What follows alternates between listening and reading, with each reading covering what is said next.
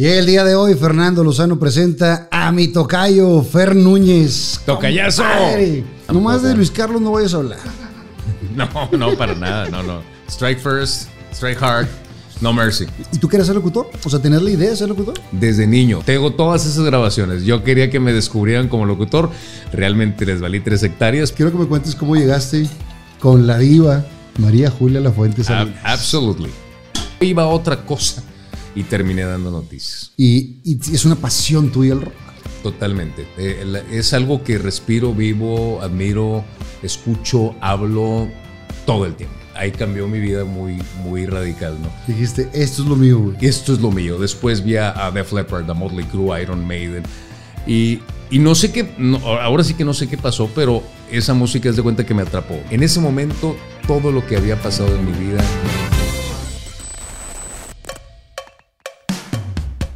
Viva Aerobús. Pest Busters. Mariachelas, Restaurant Botanero Bar. Arella Viviendas. Chocolate Muebles. Las Malvinas. Gasolín. Presenta.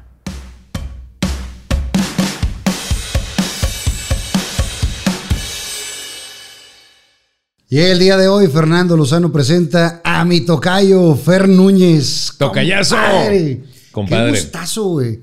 ¿Sabes qué? Y no es coba, ni cebollazo, ni nada. Eres de los más pedidos. Qué caray, O muchas sea, gracias. la gente, cuando yo subo algún video así, invita a Fer Núñez, me mandan mensajes, invita a Fer Núñez, a Fer Núñez, a Fer Núñez, a Fer Núñez, y por fin pudimos eh, concretar. Oye, Tocayo, pues, eh, pues muchas gracias a, a tu público, la verdad, este, Es por tuyo, la güey. petición. El, que lo- El tuyo. el que lo pide es tuyo. Y pues qué gusto, la verdad, estar aquí contigo. Digo, finalmente, después de tantos años de conocernos, finalmente poder coincidir en, en una charla así. La verdad que he visto todas las entrevistas, están padrísimas y pues un, un gusto acompañarte aquí en tu y, espacio. y conocer tu, tu historia, que es una historia de altibajos, de friega, de, de partirte la madre, güey. Sí, Porque sí. No, no es cualquier cosa. Naces un 18 de marzo de 1976, la maternidad Conchita. Yo también nací en la Este, Conchita. Naciste en la Conchita de también. mi jefa. Ajá. Perdón, Punchline. Perdón, perdón a mi madre. El punchline, ahí lo tienes guardado, ¿verdad? Sí, siempre digo esa, Esa. esa madre. Sí. Eh, hijo de. Don Leonel Núñez Galaviz, eh, un hombre que de- nace en General Terán Ok. y que a los 13 años eh, viene a vivir a Monterrey y este, a los pocos años conoce a Elvira Villarreal Gómez, que nace en Monterrey, su padre venía de Ciénaga de Flowers, este, se casan, tienen 10 hijos. Cabrón. El onceavo, este, bueno, van a Tampico, ocurre ahí un incidente, and here I am, y soy el onceavo el, y el último del- de la dinastía. 11. ¿Cuántos se llevan entre el primero y tú? Nos llevamos fácil eh, veintitantos años, ¿eh? 25, 26, no sé cuántos tiene mi hermano mayor. Mi hermano mayor pudo haber sido mi papá. Ningún Tengo problema. sobrinos que casi son de mi edad. Este, la brecha generacional con mi papá era grandísima, este, pero la verdad, eh, eh, una familia muy grande. Yo crecí rodeado de sobrinos, crecí rodeado de familia, crecí rodeado de, Las navidades deben ser una cosa impresionante. Maravillosa, impresionante, ¿no sabes? A veces le deseabas la Navidad a la misma persona. Ah, caray, ya te, ya te, ya ya te te felicitaste media hora. Sí, no, no, no. Teníamos que hacer a veces una rueda como la, este, para, para no perdernos, porque sí, éramos un chorro. Tengo, hay videos de esas Navidades donde se ven todos felicitándose con todos y se das cuenta que es un- la entrada a un concierto. Cuando, cuando tú naces ya había hermanos casados. Mi hermano se casó, en- yo nací en, en marzo del 76 y mi hermano se casó en diciembre. Casi, casi no conviví con él porque se, se casó, yo estaba súper chavo. Pero vaya, de que comencé como que a razonar del mundo, yo ya tenía sobrinos, ¿no? O sea, entonces ya tenía sobrinos, ya tenía... Que los veías como primos. Prácticamente, fueron mis, mis primitos, ¿no? Yo como era el salero, eh, me tocó cuidarlos, ¿verdad? En su momento. Pero sí, haz de cuenta que eran primitos, ¿no? Pero muy divertido. ¿A qué se dedicaba tu padre? Mi papá era gente Aparte de ser ventas, hijos. Aparte de ser hijos. Aparte de tener una puntería bruta. Eh, Impresionante, güey. O sea, eh, pero Clint Eastwood le venía pendejo. O sea, lo. Papá venía eh, eh, de una gente, fue gente de viajes mucho tiempo, estuvo trabajando en Philips. Él, él le tocó, eh, fíjate, a, papá, eh, le tocó ir a, en su momento a Soriana, con el dueño de Soriana, y llegó él, trabajaba en Philips para ofrecerle los servicios, en este caso de todos los focos que hacía, que hacía Philips. Eh, y el, el, dueño, no sé, o el gerente de compras o whatever, que le dijo, ¿sabe qué, señor? Ahorita ya tenemos nuestro proveedor para este, toda, toda la eléctrica. Toda la eléctrica, de porque en ese entonces como que era una sola marca, no, no había las multimarcas ¿no? que, que había. Y papá fue y se presentó y le dijo, señor, pues bueno, aquí está mi carta, mi tarjeta para lo que se le ofrezca de todas maneras. Yo nada más vengo a saludarlo por si se le ofrece. Pues la otra marca quedó mal y le hablan, le hablan a mi papá, señor, pues, este, ¿qué cree? Vamos a hacerle un pedido para todas las Sorianas de ese entonces, que fue en el 74, no sé, 73, no sé qué año fue cuando le hablaron, y le dijeron que él iba a surtir todo eso a la tienda. Habló a México para decir esto, y en México le dijeron, ¿qué? ¿Necesitas cuántos focos? Ah, para ponernos a jalar durísimo que no lo completamos. No lo completaron, o sea, fue un pedido que con eso compró la casa donde yo nací. Wow. Así, con eso te digo todo. Con el... Y, la, la, neta, digo, debe ser muy difícil para un padre de familia darle casa, comida y sustento a 11 hijos. Mi papá lo hizo cabalmente. No solamente eso, educación, a decir gracias, a decir por favor, a eh, no poner las, eh, los codos en la mesa. Los principios y valores. Los principios y valores, a ser un caballero para los hombrecitos de la casa, eh, a, darnos educación, a darnos una disciplina increíble que tenía papá. Era un hombre disciplinadísimo en todo sentido, bohemio, le encantaba la música de, de los tríos, le encantaba, y le encantaba también sus whiskitos, ¿verdad? Siempre, siempre, su copita con el, era una persona que yo admiraba muchísimo en ese sentido, ¿no? Y tenía eh, una personalidad increíble. ¿Y tu mamá con tantos hijos me imagino que dedicada al hogar? No, mamá es, eh, es una chulada, mamá. Es la bondad hecha mujer. Mamá eh, da, ha dado todo por sus hijos, dio todo por sus hijos, dio todo por sus nietos y ahora da todo por sus bisnietos. Ah. Es una mujer encantadora que todo mundo, en ella, eh, doña Elvira, le decían en la primavera, pues Elvira Villarreal, mi madre, es una, un encanto de mujer. No sabes cuánto, cuántas veces recurría a ella cuando la necesitaba. Desde niño, en todo momento, siempre me, me dio por mi lado. Mis hermanos siempre me, me, echaban carro porque decían que era doña Florinda y yo era Kiko. O ella era doña Naborita y yo Rodolfo Gelatino. Ahí, madre. Ahí. Y ya de cada vez que la veo, madre, acaba de llegar tu obra maestra. Este, porque realmente es, fue así conmigo porque como tuvo tantos hijos, pero todos fueron seguidos, todos mis hermanos se llevan uno, dos años, todos, o sea. Hasta el pilón. Hasta, y, yo tengo ocho años de diferencia, o sea, sí fue un pilonzazo, pero cañón. Entonces, eh, dice mamá que no tuvo no pudo disfrutar tanto a ellos porque todos fueron seguidos. Entonces cuando llegué yo, mis hermanos ya eran grandes, ya tenían sus parejas, entonces mamá ya eh, me puso mucha atención a mí. más atención. Mucha, mucha más atención. ¿Y, viene el celo de algunos de ellos o no? Pues de repente, pero es más carrilla. O sea, mis hermanos toda su vida les encantó echarme carro, que si el consentido, ahí sí, ahí sí, me dice mamá el tesoro. Eh, ese, es el apodo, el, treasure. ¿no? Y yo siempre que le llego a ver, siempre le digo, ya llegó el tesoro. O sea, y mis hermanos les encanta tenerme carro. Mi mamá está cumpliendo 80 y... Ay, caray. Eh, Qué bendición. Sí, 80 y tantos. Ahorita te digo, desde el 36. Es una cosa eh, maravillosa y la adoro a mi mamá. No tienes idea. La, adoro con toda mi alma, mi madre. ¿Naces en qué colonia? En la colonia Primavera. Okay. Ahí me crié en la colonia Primavera. Toda la vida este, e-, era amante de estar en la bicicleta. En los 80 tú sabes que podías salir en la bicicleta, te ibas hasta Garzazada, en mi caso que pasaba por toda la colonia tecnológico para llegar a Garzazada o por Contritesoro, en la, bajadita que está allá por eh, San Maximiliano Colbe, en la iglesia, una bajada padrísima. Eh, había una rampa, no sé si te acuerdas, que estaba en ahí en la colonia Primavera, entre el Kinder entre el kinder Alfonso Martínez Domínguez y la primaria profesor Alberto Jauregui. Ahorita ya el terreno lo, lo aplastaron, lo, aplanaron, pero había una rampa natural, o sea, de tierra, y la cual nos íbamos en la bicicleta. Todos los de la colonia, los que vivían en la primavera, Narvarte, Tecnológico, Altavista, en los 80, fueron ahí en la bicicleta y nos aventábamos Y maravilloso. Ahí crecí en la primavera y, fueron los años más, de los años más felices. ¿Y dónde estuviste en la, en la primaria? En la Alberto Jauregui, en la mañana. Exacto. Entraba a las siete y media y siempre llegaba a las 7.28. Vivías en corto. Vivía en corto. Y, este, y, siempre mamá me llevaba el lonche calientito, tortilla de harina recién hecha, con jamón mi este, salsa ketchup y me lo llevaba calientito. Todos mis amigos con un sándwich de huevo todo podrido y a mí me llevaba, me llevaba el sándwich. Ya estaba todo paseado de la mañana. Todo paseado de la mañana, ¿no? Calientito. Lo llegaba al mediodía y, este, y todos estábamos uniformados iguales, ¿no? Entonces yo llegaba y mamá llegaba con el lunch y iban todos mis amigos para, ¡eh, a mí, a mí! Y yo, tómenla, putos. o sea, te traía bien chiflado el tesoro. Súper, súper chiflado. Estaba súper chiflado. Y la verdad, eh, si me pusieras otra vez en ese periodo lo volví a disfrutar, porque lo disfruté como no tienes idea. Eh, ¿Buen estudiante o medio pelo? Hmm. ¿Responsable?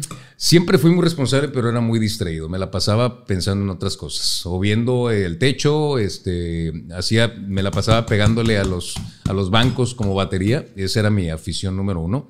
O haciendo ruidos como baterista, según yo, ¿no? con, la, con la boca, con el, que le llaman beatbox ahora. Y este, ese era mi, pasatiempo. Nunca fui este súper aplicado, pero tampoco fui un burro. Nunca reprobé así nada. O sea, por esa parte no había bronca. Por esa parte no había bronca. Así me, me dedicaba y hacía mis tareas, ¿no? ¿Qué, caricaturas veías? Massinger Z. Era, era mi adoración, Massinger Z. Sigue siendo He-Man. Yo veía He-Man y me ponía, según yo, a jalar fierro porque que estás así a huevo, ¿no? Que quiero tener el poder. Shira estaba buena, güey. Shira, sí, sí, ah, la hermana, ¿verdad? Sí, sí, estaba buena. Sí, sí, sí. O sea, sí me gustaba He-Man para cuñado. Ah, claro. Pero dices, ¿para qué le entro si me va a poner unos gatos? Eh, sí, te va a poner unos madrazos igual. Y este, eh, eh, Thundercats también. también o sea, tú eres más para ese lado de, de, los robots, de los superhéroes. Superhéroes, sí. Pero eso era, mi, máximo era Massinger Z He-Man, los, los Thundercats ya un poquito más adelante, Guardianes de, eh, Guardianes de la Tierra, que estaba eh, eh, Roldán el Temerario y el Fantasma que camina y todo eso.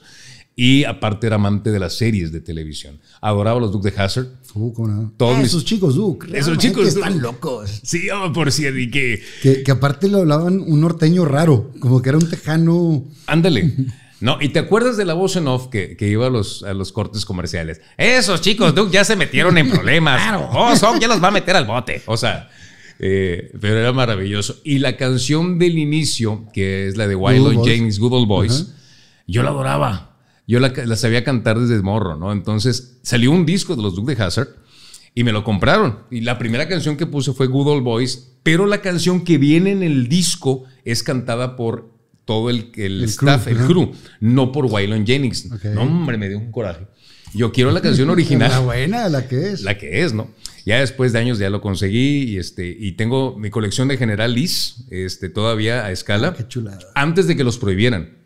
Porque no sé si supiste que hubo un problema por la bandera confederada, por un tema de racismo. Entonces sacaron de la venta todos los autos Generalis. El auto General es el auto que sale en la serie Duke de Hazard, para la gente que no sepa. Que también Daisy pues qué bruto, ¿eh? No, qué bárbaro. Yo de, niño, pues no, como que no ves eso. Mis hermanos dije, ¿por qué nada más están ahí clavados? ¿Por qué les encanta? ¿Por qué les encanta Daisy? Y ya cuando entré en la pubertad, y I, got it. Ahora entiendo. Ahora entiendo. Ahora entiendo. ¿Qué otra serie veías? Eh, el auto increíble. Yo a veces me sentía Michael Knight, así como que salía y este, con mi chamarra de cuero, según yo, ¿verdad?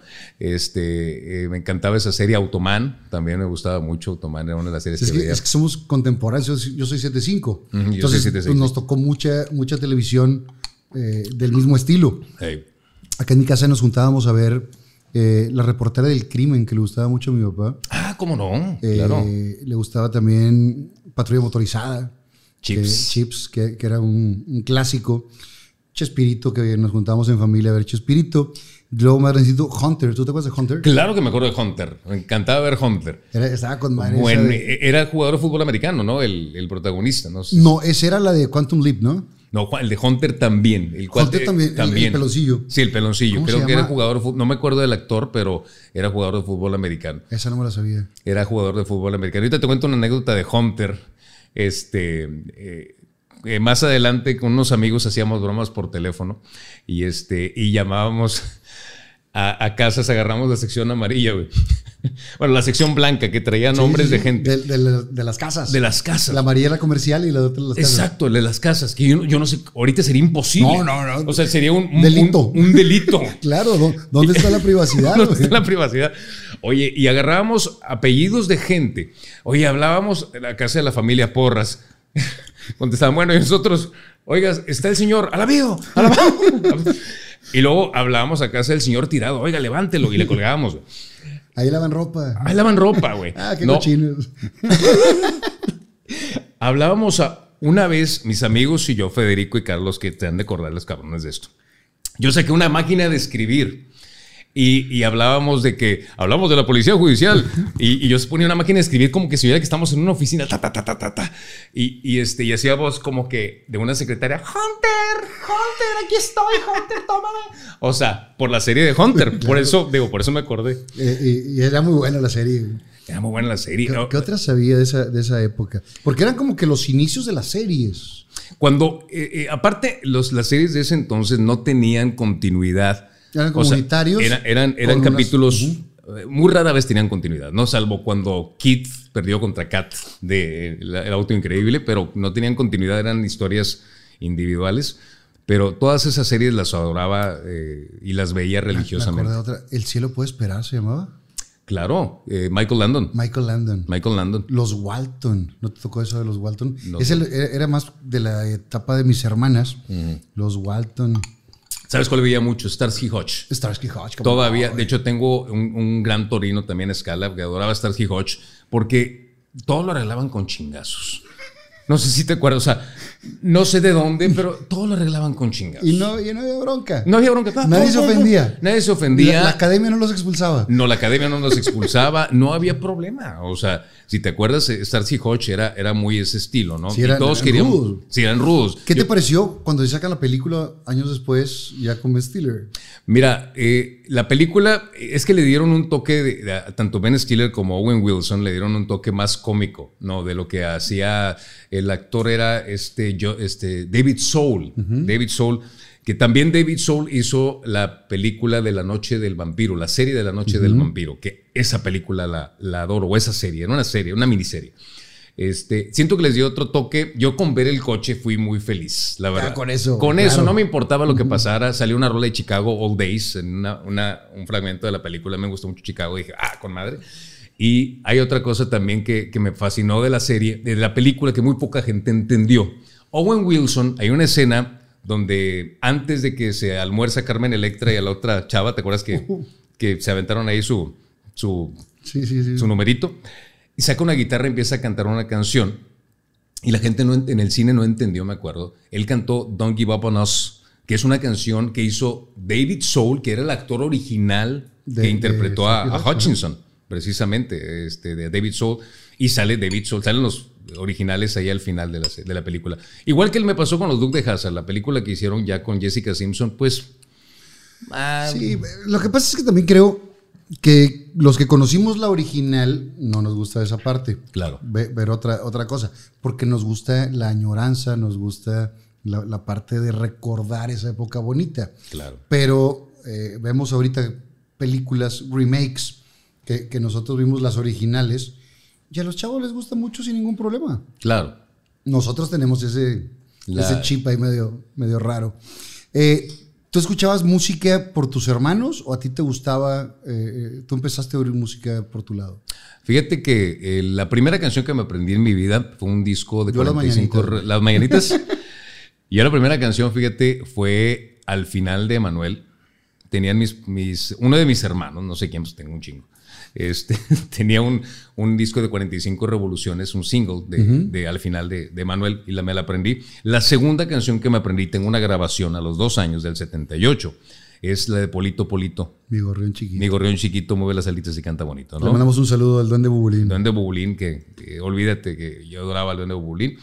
Y luego después, eh, la música infantil, Odisea Burbujas, Parchís, obviamente, este, que escuchaba en ese momento. Enrique y Ana. Enrique, fíjate, Enrique y Ana no, nunca. ¿No te gustó el disco chino? Eh, digo, lo conocía, pero como que ya no sé, ¿no? Ya Enrique y Ana como que lo veía ahí medio, medio curioso que fueran novios, así como que Pero con qué objeto, O sea, no había manera. Sí, no, se supone, ¿ah? Pero es que dijeron eso una vez, ¿no? Pues, pero se parece que aparte como que la, edad no daba, ¿no? La edad no daba. ¿no? Porque él, él, estaba más grande que, que la chavita. Mucho. Pero sí me acuerdo que sacaron el, el disco chino eh, físico para jugar el disco chino. Para jugar el disco chino, ¿no? Este, y de la música infantil un día no sé qué pasó, estaba en, la casa y, prendo Canal 12 a las 12.30 del domingo. ¿A qué hora era el programa de tu papá, el aficionado? Lo, lo movían de horario, estuvo a las 12, a la 1, a las 11. Se me hace que era, antes de aficionados. este, estaba RG en TV. El programa de videos RG en ese entonces. Después se llamó TV Rock, pero era RG en TV. Entonces de repente eh, sale un video de Kiss. ¿no? Cuando RG ponía rock, es que RG ponía rock, ¿no? Era rock grande. Y sale un video de Kiss, I Love It Loud, ¿no? Este, que en el video salen unos cuates que se hacen zombies por ver el videoclip de Kiss y sale Kiss tocando y el baterista con una batería doble bombo arriba de un cañón y, y, lo, y los ves maquillados y todo y, y, ahí cambió mi vida muy, muy radical, ¿no? Dijiste, esto es lo mío, güey. Esto es lo mío. Después vi a Def Leppard, a Motley Crue, Iron Maiden y y no sé qué, ahora sí que no sé qué pasó, pero esa música es de cuenta que me atrapó. Me, me, atrapó en ese momento. Fue gracias a mi hermano. Mi hermano Chuy este, veía mucho sus videos. Pero yo entré y me adentré y me, me fui. ¿Te dejaste ir? Pero de derechito, cañón. O sea, bien cañón. ¿Cuál fue tu primer disco que compraste? Pyromania de Def Leppard fue el primero. Mis papás fueron a hacer despensa un día. Y en ese entonces, precisamente, a, Soriana Country, que era el que quedaba cerca de la casa de todos ustedes, eh, que era el único, nada más estaba Soriana Country, estaba Astra. Astra de eh, autodescuento acá. El autodescuento que estaba acá por el TEC. Eh, su casa, que su casa más cerca estaba en la Lindavista. Y después lo hicieron gigante, su casa. Y Blanco, que abarata la vida. ¿Te acuerdas? Blanco, Blanco, Blanco. Abarata, la vida. Estaba ahí en el centro. Pero Soriana nos quedaba cerca, no existía HIV, no existía Walmart no existía nada de eso. Simplemente Garzazada y Alfonso Reyes era alto de cuatro esquinas con semáforo. Ah, sí, no tenía puente. No, tenía puente. No, no, estaba ni Cars Jr. ni estaba la placita, nada. no había nada, ¿no? Y este, yo creo que hasta nos íbamos, bueno, papá traía... Bueno, atrás de Soriana los monjitos siempre han estado, güey. Ah, claro, claro, vendiendo ahí los panecitos, ¿no? Los, lo que venden ahí en, la, en las monjitas. Este, y siempre me les pegaba a mis papás para, para eh, hacer despensa, para el súper, ¿no? Íbamos a hacer el súper ahí. Y la sección de discos de en ese entonces era gigantesca. Y yo me la pasaba horas, horas, horas, horas viendo discos ahí. Mientras ellos hacían súper, tú te quedabas en los discos. Era mi fascinación, porque llegaba y veía las portadas, no sabía ni qué traían. O sea, veía discos de Molly Hatchet, Ted Nugent, Pink Floyd. Y no sabía qué traían, pero me imaginaba por la sección donde estaban, ¿no? Y Iron Maiden y Judas Priest. Y, y en una ocasión dije, este de Def Leppard eh, me gustaba mucho, dos canciones que había escuchado, y la portada no traía algún demonio o algo que pudiera tener una objeción por parte de mis papás. Era un edificio incendiándose. Dije, bueno, pues de aquí soy. Venga. mi papá me lo compró con ayuda de mi madre. ¿Cómo era tu tornamesa? Era una... Eh, ay, caray, era un, era un estéreo, así, este, sonda, no creo qué marca era, que cuando yo compré el disco, es más, en la tornamesa ni siquiera tenía agujas, se había quebrado o algo así, tenía que ir a casa de mi padrino que vivía ahí muy cerquita, la familia de mi padrino que siempre quise mucho, este, y iba a escuchar el disco hasta que me compraron la aguja y ahí en el estéreo me la pasaba. Yo creo que escuché ese disco como 10 mil veces, ¿no? Sin problema. Sin problema, todos los días. Era una cosa religiosa. Y después en la secu, ¿dónde te, te en, en, la secu estuve, en primer año estuve en la secundaria 50. Este, eh, hasta o sea, que. eras de la high. No, pero ahí te va. De la Jaime Torres Güey. De la Jaime Torres Güey. no, estás en la Toston. No, en la 50 estaba en la, Toston. En la Toston. Toston High School. Toston High School. Y en la Toston, en una ocasión. Por ahí vivía Pini Ramones. Pini era mi vecino. Pini, Pini vivía, de hecho, eh, yo vivía en, en pie de la cuesta. Pini vivía en. Estaba Playa Santiago, la otra calle, ahorita me acuerdo cómo se llama era, era vecino, de hecho es muy amigo de la familia. Eh, Pini muy, muy amigo de la familia, le mando un fuerte abrazo. De tus hermanos grandes. De mis hermanos, sí, él conocía muy bien. ya está grande el Pini, güey. Sí, era, era, era, amigo de mi hermano Arturo. Exactamente, se conocían muy bien y todo y este... Y las tostadas del Boni. Las tostadas del Boni, por supuesto, las, este, la frutería que existió ahí, todo esa, esa área nos conocíamos todos muy bien. Generalmente, eh, cuando estábamos chavos, conocíamos a, como parte de la colonia, ¿no? Y te juntabas con la racita de colonias aledañas en las tardes a, jugar y ahorita de entrada, pues no ves a los niños jugando en la calle, güey. No, no, no. De hecho, eh, ya hace poquito pasé por ahí. Digo, mamá ya no vive ahí, no, en esa casa ya no vive nadie. Y pues, está, digo, no, no sé si sea el término correcto, pero está muerta la colonia. O sea, me refiero que cuando eh, vivía yo ahí o cuando estábamos chavos, veías gente en la calle. Y los Halloweens eran desmadre. Y las Navidades, todo mundo en la calle antes de que te crucificaran porque tronaras cohetes. Y, cuando nos divertíamos todos. Y ahora, no. O sea, las luminarias hasta están este, súper tenues. todo se ve bien triste. No sé, ya cambió mucho, ¿no? La cosa. Y ya cuando decimos que ya cambió mucho así, ya estamos más grandes. Ya estamos más grandes. ya estamos más grandes. Totalmente. Salud. Salud, Tocayo.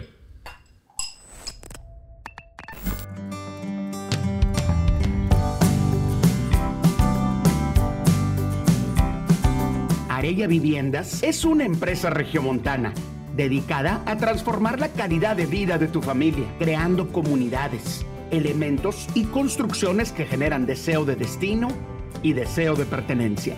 Contamos con el respaldo corporativo de 70 años de experiencia en el sector industrial e iniciamos hoy en el sector inmobiliario, donde nos hemos preparado para generar bienestar para tu familia. Arella Viviendas, sin duda, donde tus sueños se hacen realidad.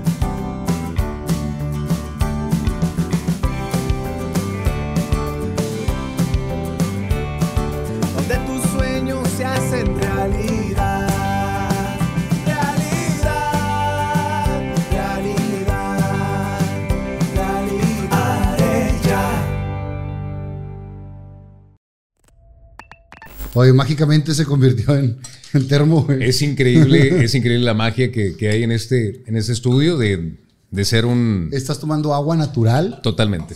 Agua Totalmente. natural. Yo estoy tomando café. Yo sé, Tocayo, yo sé. Es Con, nomás... con una camita de 43. Exactamente. Yo con una cama de Macallans, pero nada más, meramente para pintarlo, ¿no? no. Eh, estábamos en la secu. Sí. Eh, ¿Qué escuchabas en radio? ¿Qué estación? Energy 99. Era. Era admirador 100% de Energy 99. Era la estación que escuchaba eh, más continuo. Escuchaba también Stereo Rock, que ya no existe, que ahora es la Sabrosita. Se convirtió en la Sabrosita. Stereo Rock. ¿Qué locutores estaban? Pepe Granados eh, fue el locutor de ahí. Estaba. mm, eh, ahorita me acuerdo quién, quién más era, era el locutor de pero Stereo Rock tenía la particularidad de que ponía las canciones de tres en tres. De que ponía eh, una canción, no, ponen uno, y no sé, salían los lobos. Dos, salía Tiffany. Tres, salía Def Leppard. Y al final de cada bloque de tres canciones decían: Acabas de escuchar tal, tal y tal. Vienen tal, tal y tal. Entonces tú estabas ahí con la con grabadora La, con la grabadora esperando. esperando, güey. Y, este, y ¿Con yo. tu TDK o con qué? qué- Eh, eh, mi, mi cassette favorito era el Maxell CRO2 de, de dióxido de cromo, de 100 minutos. Que después me dijeron que debió haber sido de 60 porque el de 100 la- este, forzaba mucho las caseteras, ¿no? Pero mi, el Maxell para mí era mi adoración. El TDK era el segundo lugar. ¿Y qué, te- y tenías de grabadora? Fíjate que mis papás, mi papá, bueno, Santa, eh, milagrosamente me trajo una grabadora doble casetera Sony en el 80, en la Navidad del 85 u 86 y fui, créeme, El ha sido el mejor feliz. regalo del mundo, lo adoraba. Y más porque las caseteras se escuchaban las dos al mismo tiempo, entonces podía mezclar, Mezclar. una canción con la otra. Y era, ah, qué cosa. eh. ¿Y en, y en Energy 99 quién estaba? En Energy 99, eh, en ese entonces Adrián Peña, Pablo Flores, eh, estaba Carlos Garza, Rolando Ruiz, estaba Beto Núñez, que es mi primo, había locutores que, Alfonso Álvarez, que los escuchaba y hablaba a la estación, pedía canciones, me sacaba la llamada al aire y tengo esas grabaciones todavía. Neta. Yes. Tengo todas esas grabaciones. Yo quería que me descubrieran como locutor. Realmente les valí tres hectáreas, pero mi llamada salía al aire porque escuchaba mucho esa estación. Y también Stereo 7. En Stereo 7 eh, estaba. Stereo 7 tenía la particularidad que tenía el programa de Museo del Rock con Alfonso, Alba- eh, Alfonso Saldaña, perdón, con Poncho.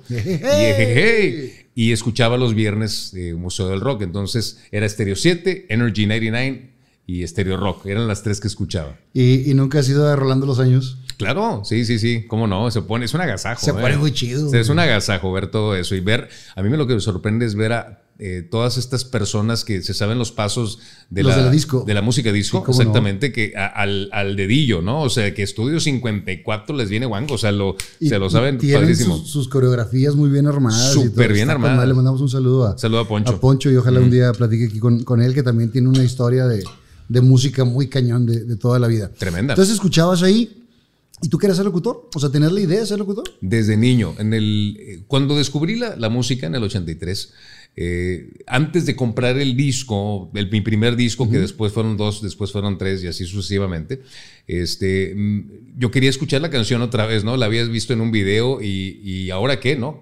O sea, porque no había redes, no había manera de escucharla mi hermano me dice, no, hombre, habla, habla a la estación de radio para que te, te pongan la rola, ¿no? Eh, la primera vez que hablo a la estación de radio fue la RG. Este, tenía un radiecito eh, donde tenía la estación sintonizada, marqué por teléfono, los teléfonos de rueda, ¿no? Que te tardabas un chorro. Yo no sé cómo mágicamente mi, la primera llamada... ¿De entró. qué color era tu teléfono? Era color hueso. Aburridísimo. Yo tengo este... Rojo. el bueno, rojo. el rojo está más bonito. Era como ese. De hecho, era como ese. Decía Alcatel abajo. Este...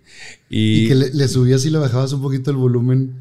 Eh, algunos que tenían abajo una palanquita porque, para que no tronara tan, tan fuerte. Ah, tan fuerte, la... sí, sí, sí. Eh, bueno, este el caso tenía un, un, botón abajo de que era el timbre bajo, el timbre mediano y el timbre alto. Así que ya te la mamas. ¿no? Entonces, este, me acuerdo que, que la primera vez que marqué, eh, la primera vez suena la llamada y lo más curioso es cuando estás escuchando el, el ring el, en el teléfono, lo escuchaba yo en la estación. Dijiste, sí es la mía, cabrón. Sí es la mía, güey. Y estaba, estaba Adrián Peña al aire. Entonces entra la llamada que no, que no sé qué, tenemos más música y aquí quién está al aire. Y yo, bueno, ¿quién habla? Y yo, Fernando. Tenía siete años. eh. Fernando, Fernando, ¿qué? Fernando Núñez, aquí de la colonia Primavera. Este, oye, ¿qué quieres escuchar, hijo? No, pues está de Leppard. Porque pensaba que iba a pedirle otra cosa, ¿no? Con rock de todas las épocas, porque todas las canciones en ese entonces le decían en español, ¿no? Rock of Ages se llamaba la canción y que la va poniendo la rola al aire. Mm. En ese momento la puso, ¿no? Como que estaban preparadas porque las tenían en cartuchos. Fue mágico, güey. Fue el boost más grande, de los boosts más grandes, después de ser papá, que he tenido en mi vida. De esos momentos que te cambian, ese fue uno.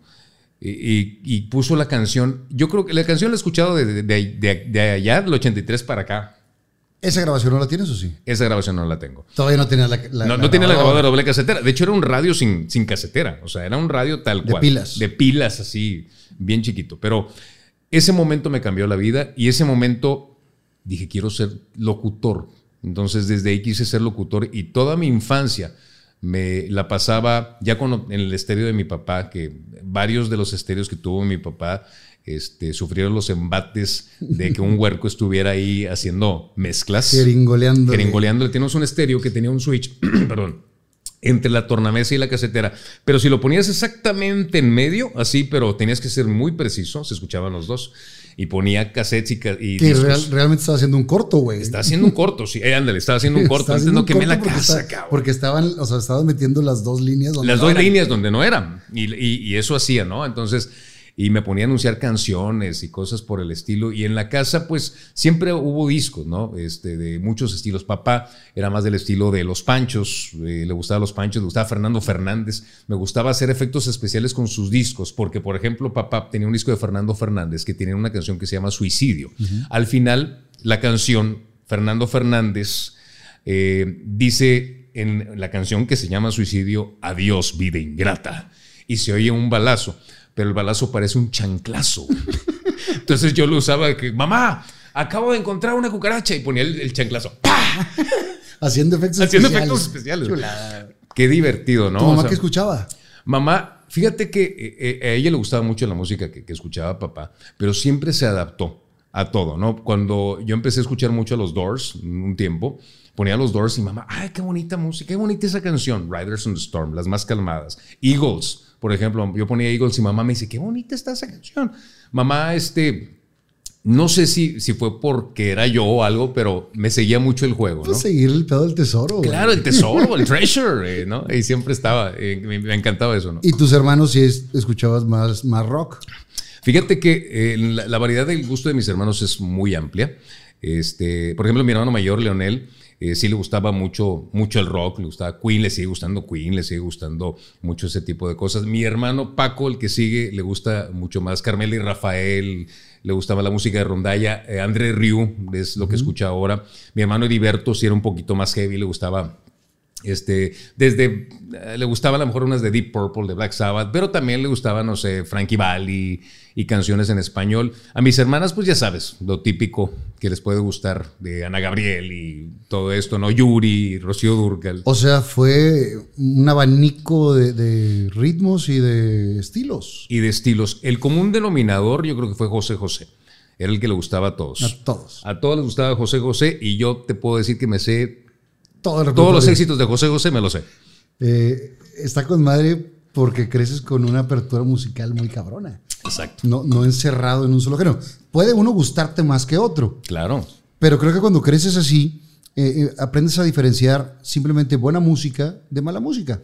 Porque no toda la música de rock es buena y no toda la música clásica es buena. Exacto. O sea, hay, de todo. Exacto. Y hay gente que a mí, yo, a mí me gusta mucho lo grupero, crecí con mi papá en la parte grupera y con mi mamá en la música clásica, o sea, shock de... Sí, shock de géneros, ¿verdad? Un, un, pedo de la Matrix, porque mi papá me llevaba a la escuela escuchando la XG eh, o escuchando la, eh, la T grande y mi mamá me llevaba escuchando las estaciones de Vivaldi. O sea, un día con uno, otro día con otro y así como que... Y, y vas agarrando tu camino y cada quien le gusta una más que otra. Mis hermanas de, de, la edad más o menos, se llevan tres años, pues sí tienen gustos más parecidos. En su tiempo les gustaba mucho Chicago. Eran de las de pósters en, en, las puertas de los, de los closets. Claro. De, tener ahí todos los, los pósters. Eh, les gustó mucho la, la, época de Fiebre el sábado por la noche, todo ese, ese rollo. Y yo crecí pues, con la música de ellas y de mis papás. Un, un abanico de todo. En la secu ya empiezas a meterte más a ese lado de la música. Claro. Empieza a comprar más discos. Más discos. De, toda la primaria compré. De hecho, en la primaria era eh, de los pocos que escuchaba esto, porque de cuenta, cuando llegaba, siempre había un día en, en, el año escolar donde mañana los muchachos no traen uniforme, vamos a hacer una kermés y vamos a convivir en el salón. ¿Quién tiene una grabadora? ¿Quién crees que la tenía? Fernandito. Yo, Fernandito Núñez, tú la tienes. Sí. Y yo me llevaba la grabadora. ¿Tienes otro nombre? ¿Eh? No, nada más soy Fernando. Solo, solo Fernando. Solo Fernando. Ah, Fer, vas a traer la grabadora. El problema llegaba de que sí tenía la grabadora, pero los cassettes que tenía no eran los indicados. No eran los indicados. Entonces llegaba y ponía Shout at the Devil de Motley Crue. No, las, las chavas me odiaron. Me odiaron porque, pues no, no traes a Timbiriche. O sea, obviamente, ¿no? Lógico. En ese entonces como que no, no entiendes ese... No dimensionas. No dimensionas, ¿no? Que tú estás en otro rollo. Eh, y muy respetable lo que les gusta a cada quien, ¿no? Pero tienes que adaptarte en ese momento, ¿no? Y lo único, el único cassette que tenía que le gustaba a todos era el soundtrack de Karate Kid, que venía la canción de Moment of Truth de Survivor. Ese Moment of Truth. Bueno, ese es el único que tenía que les gustaba. Ponía Moment of Truth y todos se imaginaban acá a Daniel San, ¿no? Claro. Pero ¿Dónde viste Karate Kid? En Multicinemas, hoy Cinépolis. Multicinemas. Yo salí tirando madrazos de ahí. Sí, claro. O sea, salía tirando de la grulla y la chingada. y todos queríamos ser. Todos queríamos ser. Bueno, yo la verdad sí me identificaba mucho con Johnny Lawrence. Decía, ching, o sea, yo, porque Johnny era el badass ahí, ¿por qué perdió? Bueno, ya, viendo Cobra Kai, ¿verdad? Cambió todo. ¿E-, ¿Eres de los seguidores de Cobra Kai? Eres súper seguidor de Cobra Kai. O sea, strike first, strike hard. No mercy. Yo, yo soy fan de, de Cobra Kai y, y, nos vamos a lo mismo, a la nostalgia, porque si la analizas bien, e, es una novela. Ah, claro. Porque es una novela. Es una novela, pero... Y, y, tiene así como que el mensajito y todo. Está muy linda, pero te lleva a la nostalgia de lo que vivimos. Uh -huh con la música, el hecho del carro, el hecho de que te lleve a un estilo de vida que ya no existe, uh -huh. a una sociedad que realmente ya no existe, porque el grado de, en este caso que tenemos hoy por hoy, de, eh, de cómo puedes sorprenderte con las cosas, a diferencia de hace 30 años, muy distinto, ¿no? Hoy ya la gente, a todo el mundo le vale madre todo, uh -huh. y hace 30 años, ¿no? Entonces, al ver Cobra Kai, yo cuando vi Cobra Kai dije, o sea, soy yo, o sea, en muchos la, sentidos. Cu cuando salió y me aparece de recomendación en Netflix, eh, la veo y me aventé toda la serie una sentada, güey. Claro. De una sentada, no dormí esa noche, pero yo estaba y otra y otra, y, y es muy digerible. Uh -huh. Para los que vivimos esa época, los que no la vivieron, la ven y dicen, ¿qué es eso, güey? Claro. pero los que la vivimos, muy cañón. ¿Viste eh, How I Met Your Mother? Vi, vi solo capítulos. Hay un capítulo donde eh, el güey quería eh, conocer a Johnny Lawrence. Ah, claro, que ese es el capítulo que originó, se dice que originó Cobra Kai, ¿no? Que, está vestido de payaso. Porque regresó, lo regresaron a la, vida del medio. Claro. Y, y entonces se identificaba el güey con él, porque todos querían a Daniel San, pero el, otro güey era el, que quería conocer a este cabrón. Claro, claro. Es muy bueno. Muy bueno. Es que cuando yo, cuando vi esa película, todo el tiempo estuve, o sea, el Johnny, bueno, pues obviamente todo lo que vivió, ¿no? Pero eh, no que estuve del lado de Johnny, pero siempre fue como que no, este cuate no, es imposible que haya perdido, o sea, no puede ser. No hay manera, que, hay manera que el eh. geek le, No, pero pues bueno, este, pero la nostalgia, caray, el, ambiente, el mood. Eh, una cosa que también casi empatado con Karate Kid el año siguiente, Back to the Future. Back to the Future me cambió la vida. Ese lo vi en el Gemelos Tech. Back to the Future no lo pusieron en. Era multicinemas y Gemelos Tech a los que vivimos en el sur. Sí. Y y el Cinema Roma. Y el Cinema Roma, exacto. Ahí me llevaron mis papás a ver los 10 mandamientos y me quedé dormido. Este... Yo, vi una de las primeras en tercera dimensión. De las primeras que, llegaron a Monterrey, que te ponías los lentes, los clásicos de, cartón, güey. Sí. Y, y había una escena donde tiraban como unas monedas de un cofre y sentías que te estaban cayendo en la jeta y era vivir una experiencia por primera vez en tu vida lo que decías ahorita, sorprenderte, porque ahorita, pues, ¿qué te sorprende? Son pocas cosas nuevas que puedes descubrir, pero en ese momento, ver por primera vez una película en tercera dimensión con los lentecitos y uno de un color y el otro dice, no entendías por qué, muy chingón. Muy chingón. Fíjate que una que estrenaron en tercera dimensión fue, bueno, la, tercera de Tiburón, creo, fue en 3D. De Viernes 13, la tercera, de, de Viernes 13 fue en tercera dimensión. Y si tú ves la película sin la tercera dimensión, no entiendes muchas escenas donde un cuate le lanza una cartera a la cámara y yo, ¿por qué le lanzó la Pero era para que lo vieras en, tercera dimensión, ¿no? Pero el 3D fue maravilloso. Vi en el cine Montoya eh, cuando era cine. También no sé qué película. Yo vi Katy la Oruga, güey. Katy la Oruga. Oye, ¿no te tocó ver? Precisamente hicieron una película de Massinger Z que era un fraude porque decía, la anunciaban como Massinger Z, llegabas al cine y veías la película y, era, un robot rojo que no tenía nada que ver. Pirata, güey. Piratísima, pero piratísima, mal rollo. O sea, los puesteros de reforma se quedaron cortos. no me tocó esa, güey, no me acuerdo. fue una experiencia horrible, güey. Yo me acuerdo que llegué y me decepcioné mucho. Total, eh, marcabas por teléfono la estación, seguías escuchando radio y dices, yo quiero estar ahí. ¿Jugabas en tu casa ese locutor? Sí. Todo el tiempo, todo el tiempo imitaba los comerciales. En ese entonces este, salían comerciales en Energy 99, ¿no? Que Energy 99. Eran los, los efectos entonces. Los efectos de ese entonces que lupeaban un, este, una, una sílaba de, la, de la frase, ¿no? Este y todo eso siempre me encantaba escucharlo, ¿no? Siempre escuchaba las voces. Por ejemplo, Pablo Flores, eh, que es un gran amigo mío ya, este, está en, Canadá ahorita. Él tiene una voz, tiene una voz excepcional.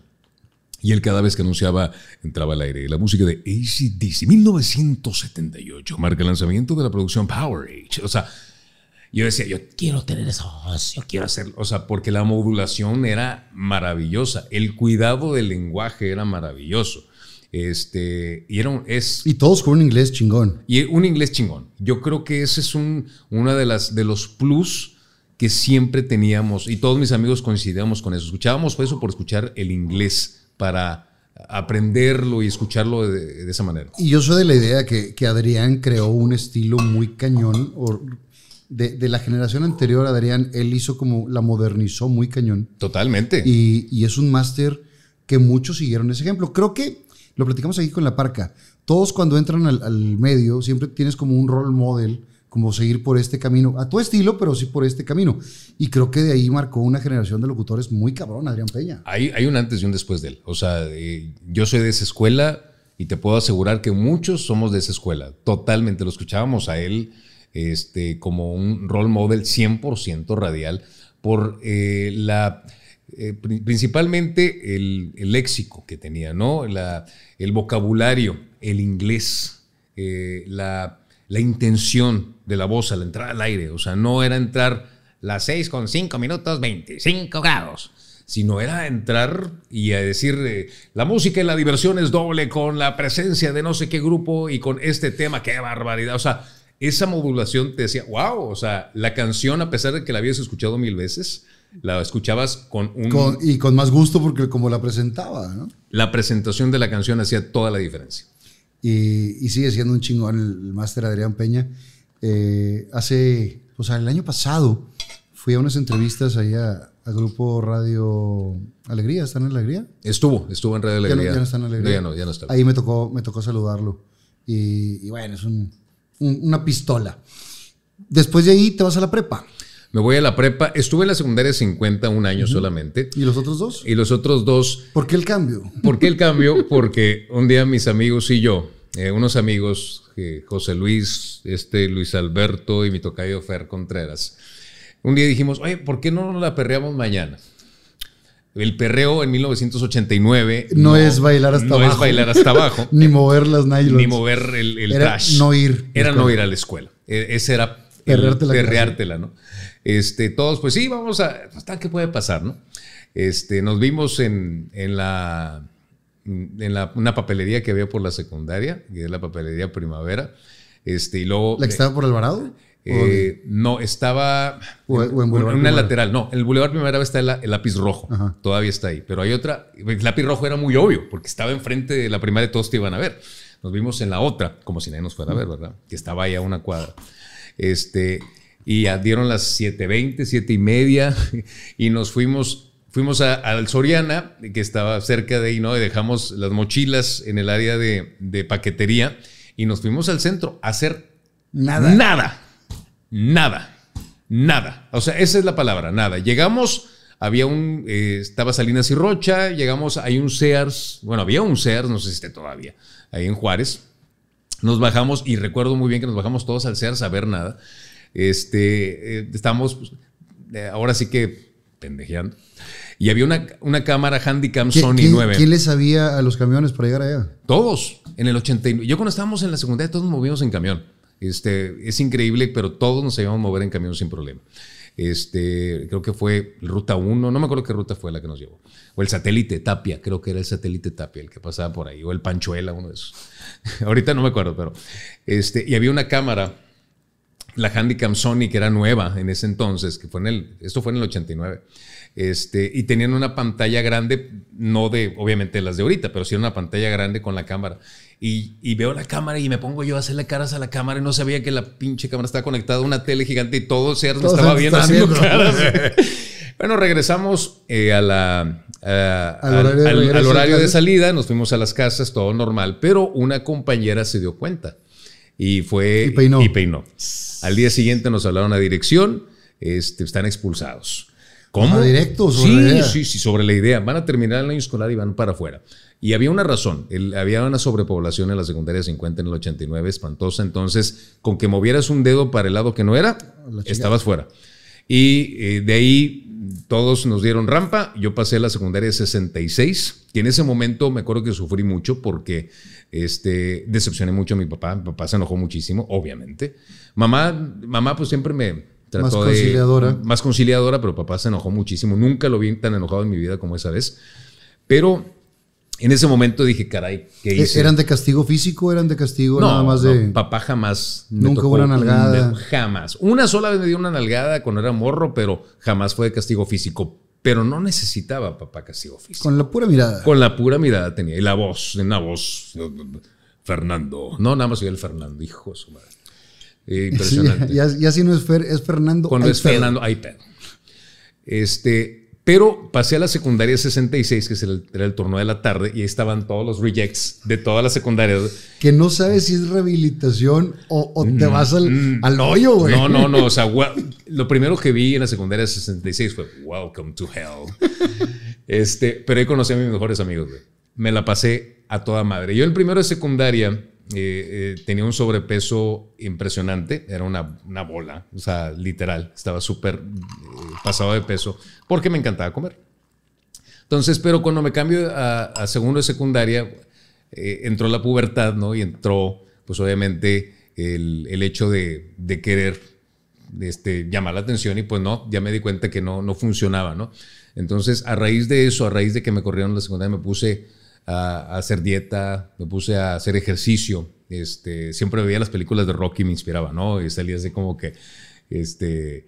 ¿Cuál, Rocky es tu favorita? Cuatro. Claro, güey. Por supuesto. There's no easy way out. Yo voy en el carro y oigo no easy way out y voy encabronado, aunque no esté encabronado, pero como que hijo su madre. Este, o sea, escuchar Burning Heart para mí es así como que matón o este, o este Hearts on Fire, de todo, el soundtrack, ¿no? Hasta Living in America. Es, muy bueno. Esa película la amo. Y la Rocky 3 también, obviamente. Sí, 3, es que son las que nos tocó también de, la época. Y también ya ves la última y dices, ching, ¿para qué la hace? Sí, no, la, cuando hicieron las 5 que, le, que hasta le pusieron rap y... No, no, esa ya, ya de esa, pero, sí, 3 y 4, güey. 3 y 4. Y después vi la 1 y la 2 con otra perspectiva, ¿no? Pero que la 1 realmente es muy buena. Buenísima, buenísima, buenísima. La 1 es, es una, digo, se fue nominado también y, todo, y toda la historia que tiene de que vendió a su perro para poder hacer la película y todo lo, lo, que conlleva eso, pero es muy buena. Ya la 3 y 4 fueron mucho más comerciales. Exacto, pero el hecho de ver Rocky 4, o sea, cuando eres morro, ¿no? Y ver que está haciendo ejercicio con la rola de fondo y todo, te inspira mucho. Mis, carnales, mis carnales siempre fueron, este, principalmente Heriberto, Arturo y Chuy, eran muy dedicados al gimnasio y hacían mucho ejercicio todo el tiempo y me inspiraron mucho a mí para hacerlo, ¿no? Entonces, de, tus hermanos siempre, en mi caso, agarraba eh, lo más importante de cada uno de ellos. Mi hermano Chuy, por ejemplo, siempre fue eh, super Catrín, bien vestido, bien perfumado. Yo toda la vida no ha ido un día en mi vida que no salga perfumado de la casa, aunque estaba niño, ¿eh? O sea, era morro y les volaba perfumes, lociones, ¿no? De caballero, ¿no? Mi hermano Arturo. ¿Cuál, usabas, güey? Eh, de morro, eh, la Dracar Noir, Dracar Noir. Y luego la Polo, fue un tiempo la Polo. La, una que se llama Lapidus, me acuerdo, que eran también la Azaro. Azaro. Azaro, ¿te acuerdas del Azaro?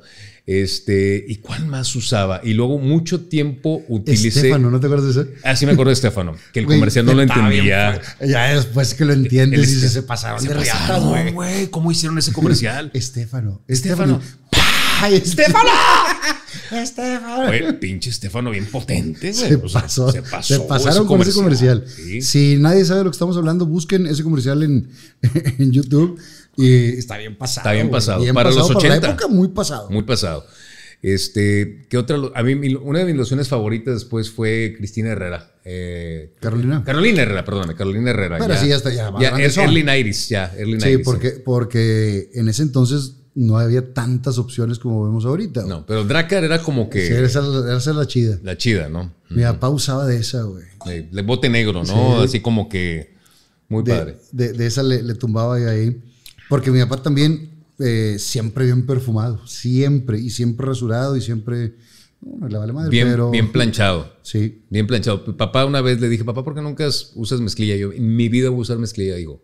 Siempre andaba de pantalón de vestir, este, cinto, zapatos bien boleados, camisa bien planchada, con el pantalón con la rayita, la loción bien, bien, peinado con su este, Wildrod, no sé qué madre se ponía. La única vez que vi a mi papá con mezclilla fue en la película de los peceros. Órale. Y porque era vestuario. Porque era vestuario, ¿eh? Pero él en la vida real nunca.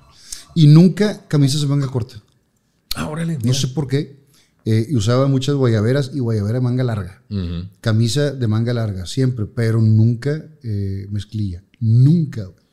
Si me viera ahorita, güey, mezclilla con pantalones rotos y la chingada madreado durísimo, güey. Mm. Pero pues digo, son épocas, ¿no? Son épocas, ¿no? Como las, eh, las épocas. Y pero te marca, dejas. Eh, o te marca lo, importante, ¿no? Yo creo que lo que eh, heredas de, de, tu papá siempre es algo que llevas y tratas, en mi caso, de llevarlo a mis hijos y este, o llevarlo en tu vida, ¿no? Lo que hay una canción de Led Zeppelin que dice que en In the days of my youth I was told what it means to be a man, o sea, que cuando era joven me decían qué significaba ser hombre y ahora que he alcanzado esa edad quiero hacer lo mejor que pueda todo eso que me recomendaron, eso es lo que yo hago, ¿no? Claro. De, de tratar de llevar esa vida, de esa educación que a veces con los tiempos modernos es muy difícil. Y cuando ves de chavito, dices, está exagerando está haciendo estas cosas, pero ya cuando llegas a un punto dices, puta, tenía razón en tantas cosas que no, eh, no le daba la, la importancia que, que, se, que se requería. Exacto, exacto. Y ya te das cuenta muy tarde o, pues es que la verdad cuando tienes 14, 15 años, no, no ves, te vale madre el mundo, así es. ¿Noviecitas en el camino? Sí, sí, sí, algunas. Ya después de que te pusiste a hacer ejercicio. Fíjate, sí, yo, eh, me pasó algo curioso cuando estaba en sexto de primaria, este, eh, se, nos, dicen, nos dicen en la graduación, me acuerdo, en sexto de primaria, eh, todas las, todos pueden escribirle cartas a sus, a quien les guste del salón, ¿no? Entonces, yo creo que no éramos 20 niños en, en el salón y yo creo que 18 recibimos, 18 recibieron carta, menos un cuate que se llama David y yo. Y yo, porque yo no recibí ni una carta, güey. No, yo era el gordito buena onda. No, era el gordito buena onda de. Este, ya cuando entré a la secundaria, siguió la misma situación. nadie me pelaba, no, absolutamente. Entonces, me puse a hacer ejercicio, me puse a adelgazar. Mi, mi, hermana, una de mis hermanas, Lupi, es médico, y le hablé, le digo, oye, Lupi, ya estoy este, en un punto que necesito quitarme unos kilos, ¿no? Me acuerdo que me puse una dieta y te digo, me, puse a, correr y a hacer ejercicio y todo. Gracias a la película de Rocky, ¿eh? Rocky tuvo mucho que ver. Y dices, nunca sabes cuándo puede haber un detonante, Un detonante. Rocky tuvo mucho que ver. Rocky tuvo mucho que ver. Es fecha que la veo y es, yeah, a huevo. Este, entonces. Yo también la veo y chinga el día siguiente el gimnasio y luego no voy un mes, güey. o más. Pero el día que la ves sales bien motivado. Súper motivado. Este, y empecé, empecé a adelgazar y cambié también mi manera de vestir, mi manera de peinarme, porque antes te valía madre el pantalón, la camisa que trajeras, ¿no? Entonces empecé a cuidar un poquito más ese aspecto y, y, empecé ya a ver un cambio, ¿no? Empecé a ver un cambio. En secundaria, este, pues tuve varias noviecitas, de nada serio, de la secundaria, ya sabes, manita sudada y todo. Eh. Y ya, sí. este, ya pasados los años. A la secundaria pon tú que en primero, pero ya tercero, cuarto, ya, tercero, ya pasando prepa. Ya pasando prepa, ya es, otra, es otro, es otro. Ah, ¿quién te quiere, quién te quiere acá? Ya sé. Y, y no, la verdad, este, ya en, en tanto en prepa, en, en, universidad y ya para graduarme, este, eh, tuve tres parejas, tuve muchas novias, así como que de semanas. ¿A qué, ¿A qué, prepa te fuiste? Estuve en la UDEM, en la Humberto Lobo. Okay. Eh, también estuve dos semestres. Aquí, pero aquí fue un tema eh, de falta de atención. La verdad, en ese entonces entré en una faceta de me vale madre el ¿De rebeldía? Rebeldía total. Este, me la pasaba con mis amigos, escuchando música. Entonces, no. Eh, el segundo semestre, el Humberto Lobo, este, me fue muy mal y papá me dijo: No te voy a pagar la prepa, güey. O sea, y lo, lo, que más me, me fui a. En ese entonces me pasé a la UR de Roma, que en ese entonces, ahorita digo, es muy distinto. Bueno, ya no existe la UR de Roma, ¿no? Ya, pero en ese... Sí, pero lo, platicaba yo con mis hermanas. En ese entonces era el último recurso. El último recurso. Ahorita nada que ver. Ahorita han subido el nivel, han subido el nivel muy fuerte. Exacto. Pero en ese entonces estaban todas las escorias. Exacto. Y me fui a la UR de Roma y hice cuatro tetramestres ahí, ¿no? Entonces ahí es de donde terminé la prepa. Ahí terminé la prepa y este... Y fue una época muy padre en, en la prepa. Pero dentro del desmadre eras tranquilo, güey. Sí, no, súper tranquilo, ¿no? La verdad, no. nunca fui gran problema en mi casa, jamás. Nunca. ¿Cuándo fue tu primer borrachera, güey? Eh, te voy a decir cuál fue la primera borrachera. Cuando cumplí 14 años, este. No, no, ahorita te digo cuántos años cumplí, pero eh, después, en el 91, de, fui con, al cine con unos amigos de manera clandestina a ver la película de los Doors. Eh, de Oliver Stone en el Gemelos, Gemelos Tech. Entramos de contrabando porque éramos menores de edad. La película era clasificación C, ¿no? Eh, René y Camilo, me acuerdo muy bien que entraron conmigo, se van a acordar, cabrones. Entramos al cine. Y, Estaba con madre que entrabas y había las dos escaleras. Había las dos escaleras, sí. Para los dos cines. el sala 1 y sala 2. Entramos a la, película de los Doors y fuimos onda un lunes, güey. O sea, no había nadie en la sala. Entonces vi la película de los Doors. Yo conocía a la banda poco. Ese día me hice fan y es fecha que soy súper fan de los Doors. Pero eh, todos tenemos role models de ciertas cosas, ¿no? En la locución ya lo habíamos platicado, en el ejercicio con el tema de Rocky, ¿no? De que tienes un role model de que, bueno, quiero como que poder aspirar a algo así. Y en el rock and roll, a pesar de que había muchos grupos que me gustaran, no había un personaje de, que, me identificara. O sea, los grupos sí me identificaban, pero no había alguien con quien identificarme, este, de, tener una apariencia física, ¿no? Y cuando veo a Val Kilmer, que hace el papel de Jim Morrison, o sea, pantalón de cuero, güey, pelo largo, este, desmadre. Güey, quiero ser él, güey. Ese es. Ese es Jim Morrison. Y ya después, obviamente, Val Kilmer hace un papel excepcional, Jim Morrison también.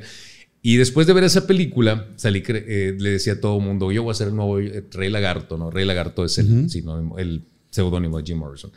Y mi primera borrachera fue después de ver esa película, a, los, a las semanas, porque quería ser como Jim Morrison.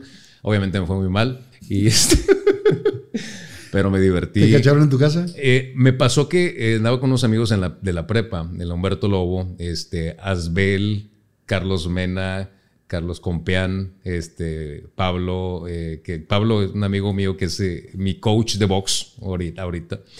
Este, y fuimos a casa de uno de ellos de Asbel a agarrar un pedón con madre. ¿Qué tomaste, güey? Todo. Tenía, Asbel tenía una, una, ¿Una barra? Una barra con muestras, ¿de acuerdo? Una de Jack Daniels, una de Black Label, una de... Las de los hoteles. Todas las de los... Bueno, me tomé todas, güey. Hablé a mi casa, eh, porque pues en ese entonces yo no manejaba todavía. Entonces, mamá, contestó mamá, ¿qué pasó, Fernandito? Oye, no hay quien pueda venir por mi madre. No, mijito, chingada madre. Este, y todos mis amigos, ¿qué le acabas de decir a tu mamá? Pero mamá no escuchó. No entendió. No entendió que estaba hablando. Yo, y me puse hasta el gorro, mamá, voy a quedarme aquí en casa de Asbel. Y, terminé. Eh, Asbel tenía un, cuarto en su casa que eh, me acuerdo que era muy amplio, pero estaba todo tapado así como que con... Como la película de The Others, que tienen todo tapado así como con, Sí, como de mudanza. Con mudanzas, de cuenta. Y ahí nos quedamos dormidos. Al día siguiente no me acordé, todo me lo platicaron ellos, pero esa fue mi primera borrachera. Con o sea, fue borrachera de blackout y todo. De blackout de blackout. Y no tomé después de eso durante años. De hecho, no tomé cerveza hasta los treinta y tantos. De plano. De plano, exacto. O sea, para que te des una idea de qué tal estuvo ese Tú seguías con ese rol model del Rey Lagarto, güey. Bueno, obviamente ya después ves. La, película eh, tiene un. No me voy a llevar a nada bueno. No me voy a llevar a nada bueno. La película está eh, eh, mal, mal contada. O sea, la historia de Jim Morrison no fue así. Realmente pusieron solamente como que el lado malo y y lo engrandecieron, no realmente no fue así. Pero eh, la imagen, o sea, yo me compré pantalones de cuero, me dejé el pelo largo y este y tratando de, ¿no? de emular lo de que emular lo que había visto ahí, botas y todo el rollo. ¿Y algún instrumento querías tocar en ese momento? Bueno, eh, la diferencia, eh, siempre fui desde niño amante de la batería. En la casa de mis papás teníamos la parte de un lado de la casa había un terreno baldío donde había un árbol gigante que este, todo seco, y había un trancazo de ramas tiradas en ese terreno baldío, entonces agarraba dos ramas similares como baquetas, agarraba las cubetas de mi mamá y, las, y le daba, ¿no? Y, este, y desde niño me gustó mucho la batería. En la batería igual no tenía un role model hasta que escuché al grupo Led Zeppelin, que su baterista se llama John Bonham y el cuate, eh, una bomba, y lo vi tocar una canción que se llama Moby Dick, que es un solo de batería en vivo de no sé cuántos minutos, y es de que yo quiero tocar eso, quiero tocarlo si no. Y, este, y siempre fui baterista, fui autodidacta. Eh, me compraron mi primera batería como a los 16 años. Este, ¿Qué batería era? Eh, una Pearl negra. Una Pearl negra de cinco piezas. Siempre quise una y mi papá nunca me compró. ¿Nunca te compró? Yo creo que dijo, yo no quiero estar escuchando tamborazos todo el pinche día aquí, güey. Porque eso es lo que sucede. Una vez estuve estudiando acordeón y porque yo quería acordeón de, botones. Y todo el día ya estaban bien hartos en la casa, güey. O sea, rúmbate la chingada. Claro. Porque sí debe ser molesto tener ruido todo el día no armónico. Exacto, y más para alguien que está aprendiendo. Fíjate que algo que admiré mucho de papá, con todo lo estricto que era, que era súper estricto, en muchos, en muchos sentidos. Odiaba que trajera el pelo largo, odiaba que escuchaba. Eh, no, no me prohibió escuchar rock, pero pues no era. Pero no era su hit. No era su hit. No, pues imagínate él viniendo de los Panchos y los Tres Diamantes. Y que el rock era como los chicos malos de la música. Exacto. Entonces para él no era, no era como que lo más agradable que yo escuchara, pero nunca me lo prohibió. Digo, siempre me lo criticaba, eso sí, estaba viendo un video de algo y papá tenía un tino para hacer un comentario ahí eh, no muy aprobatorio. Este, pero algo que me le admiré mucho papá, jamás, jamás fue a callarme cuando estaba tocando la batería. Nunca. O sea, incluso empezaba a tocar, mejor se salía. Y mamá, pues, mamá. No, ese era su tesoro. El era el tesoro, el tesoro, no, hombre, súbele. y escuchaba. Y escuchaba. o sea, dice, ay, hijo, estás tocando como Los Ángeles. Y, pa, y en ese entonces, no es como ahora que podemos ver tutoriales de lo que sea, güey. Porque ahorita pones, quiero tocar batería en YouTube y te enseñan todo. Exacto. Pero en ese entonces no había esa facilidad. No, y, al ser autodidacta, eh, al principio, pues obviamente haces demasiado ruido, eh, totalmente... innecesario. Innecesario, es, una cacofonía total. y, creces, y creces pues, también con, vicios musicales. Eso es lo peor, eso es lo peor. Sabes que hay algo que me han preguntado mucho que es de que qué pudiera cambiar de, de, tu técnica. De mi técnica, es haber aprendido la técnica desde el inicio, porque es más difícil desaprender, desaprender y volver a aprender. El cerebro eh, sabe muy fácil aprender y muy difícil desaprender. Ya tengo eh, como unos cuatro años tocando, tomando clases y me ha costado mucho trabajo quitarme los vicios. Que los vicios son, eh, en la, baterísticamente hablando, terribles. Son los que hacen que toques mal, a destiempo, que no tengas técnica, que uses el cuerpo de más. O sea, realmente para empezar, el torso, de aquí el torso para arriba no se debe mover. No sirve para nada. Exacto. Es la, pura... Si lo mueves es porque es para darle... Ese, ese toquecito. Ese toquecito. Pero técnicamente hablando, no lo necesitas para empezar. Sí, entonces esos bateristas que vemos que... Es meramente... Exacto. Entonces, eh, eh, maestro de, mi maestro de batería, Ricardo, este, me, ha, me ha ido ayudando a corregir todo esto y ha sido un proceso muy largo y ojalá hubiera tenido la oportunidad de aprender desde chavo. Aprendí ya a mis 40 años, o sea, empecé a tomar clases ya a los 40. Este, pero pues yo siempre he dicho... ¿Quién te da clases? Eh, Ricardo Cruz, tiene una escuela de batería, Monterrey School of Rock. Digo, si Ray Kroc hizo, eh, pudo ser el emporio de McDonald's a los 50 y pelos, que yo no puedo aprender a tocar batería a los 40. Claro. Y Chespirito hizo el personaje del chavo cuando era 43, güey. Exacto. Entonces. Y, digo, llegó a ser un, ícono ¿no? de, la televisión. Entonces, de que se puede, se puede si tienes las ganas. Exacto. Y, es una pasión tuya el rock. Totalmente. Eh, es algo que respiro, vivo, admiro, escucho, hablo todo el tiempo. No sé por qué. Digo, eh, todos tenemos pasiones, tú sabes, ¿no? Este, mucha gente el fútbol, mucha gente el, el ejercicio, este, mucha gente whatever, no, pero yo la música, el rock en particular, tengo una obsesión, a veces enfermiza por él. Después de la UR, ¿terminas ya en los semestres adecuados en la UR? Terminé adecuadamente, terminé en cuatro tetramestres, ahí sí no dejé materias, eh, todo lo, llevé a cabo muy bien.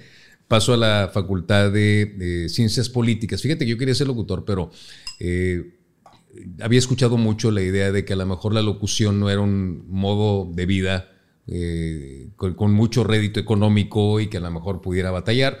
Entonces decidí escuchar, eh, estudiar perdón, Relaciones Internacionales en la Facultad de Ciencias Políticas y dije, voy a ser locutor, ¿por qué no en mis tiempos libres? ¿no? Estudié la carrera, terminé la carrera, pero el destino te va llevando. La corriente te lleva a donde debes el agua, El agua agarra su cauce. El agua agarra su cauce. Y por alguna razón salí con una chica, que sabía que, yo quería ser locutor. Y en, esta chica me dice un día, oye, ¿tú, quieres, tú me dijiste que querías ser locutor. Y yo sí. Oye, es que en la, ella estaba estudiando comunicación en la UEM. Y me dice, es que me encargaron una tarea de hacer una, un programa de radio en Radio UEM. Y la verdad, este, pues quiero ver si me puedes ayudar, ¿no? Y yo, pero por supuesto, yo te hago el programa. O sea, tú no hagas nada, yo me encargo de hacer todo. Y dicho y hecho, le hice todo el programa.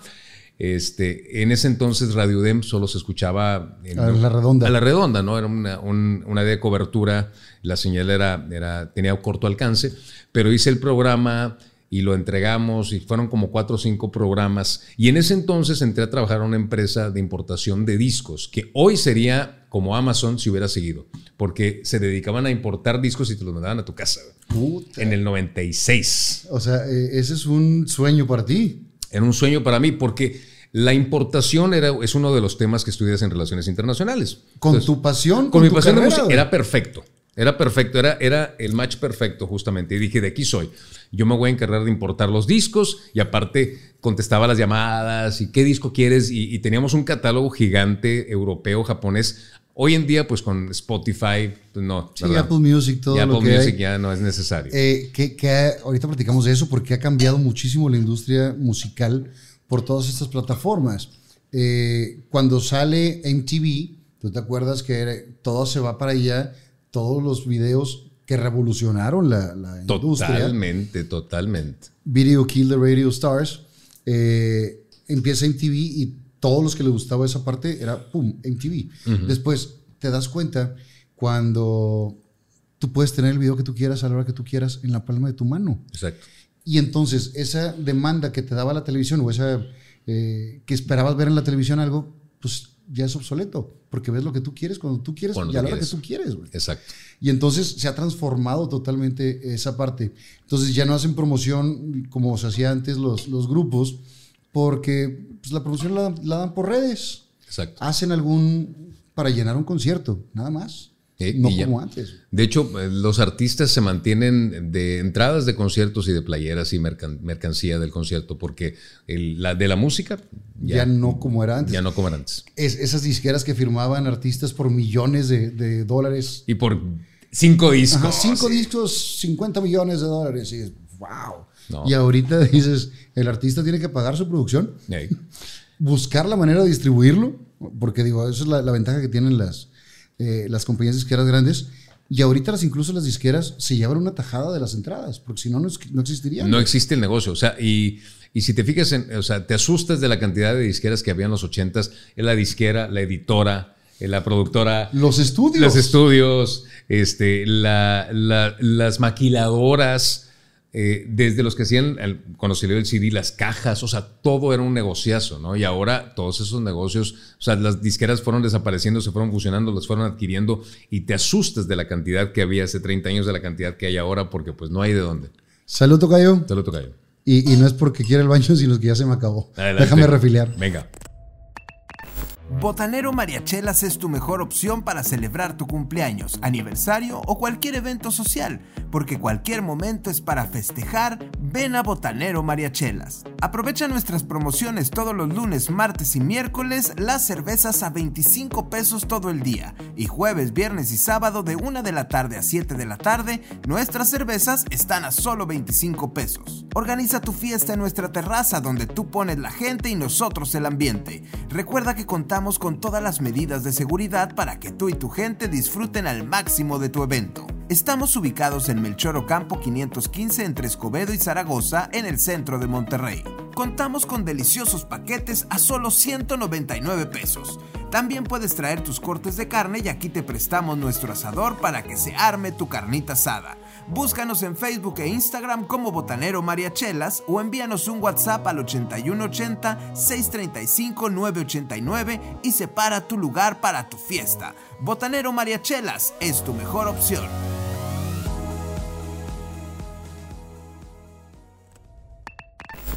se sigue cambiando, güey. es impresionante la magia de este estudio. O sea, David Copperfield nos viene wango. No, la super pellizca.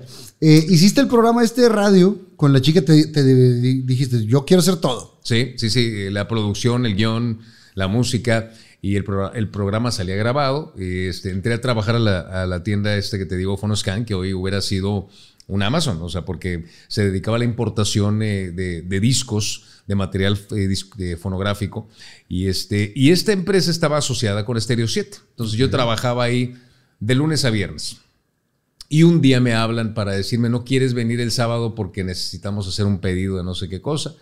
Y este, les digo, no puedo porque tengo un programa de radio. Obviamente no entré en detalles, nada más les digo, tengo un programa de radio. Nunca les dije, es un programa de radio estudiantil que ni mío es. Y me dicen, ¿a poco eres locutor? yo, sí, claro, sí, soy locutor. Es que tenemos un convenio con Stereo 7 y necesitamos un locutor este, para un programa que, tienen ahí de, música. ¿Quieres entrarle? yo, pero por supuesto. O sea, y pues no, no era locutor, realmente estaba haciendo un programa como un favor, por así decirlo, porque yo quería ser locutor. ¿Cuánto tiempo estuviste en ese programa? No, un mes. fue bien, bien corto, pero, pero fue el pequeño trampolín. Siempre necesitamos de pequeños trampolines que nos lleven a otra cosa, ¿no? Y estoy muy agradecido este, con esta chica por haberme invitado, porque esto me dio la, la oportunidad de que en Stereo 7 me abriera la puerta para empezar un programa de radio, el cual era un, me dieron un programa eh, de, al final del viernes en la noche, a las 11 de la noche, de una hora que se llamaba Alto Voltaje. Yo lo puse Alto Voltaje y ponía heavy metal. Y aparte tenía otro programa. ¿Y tú podías poner la música que quisieras? Hasta que se dieron cuenta.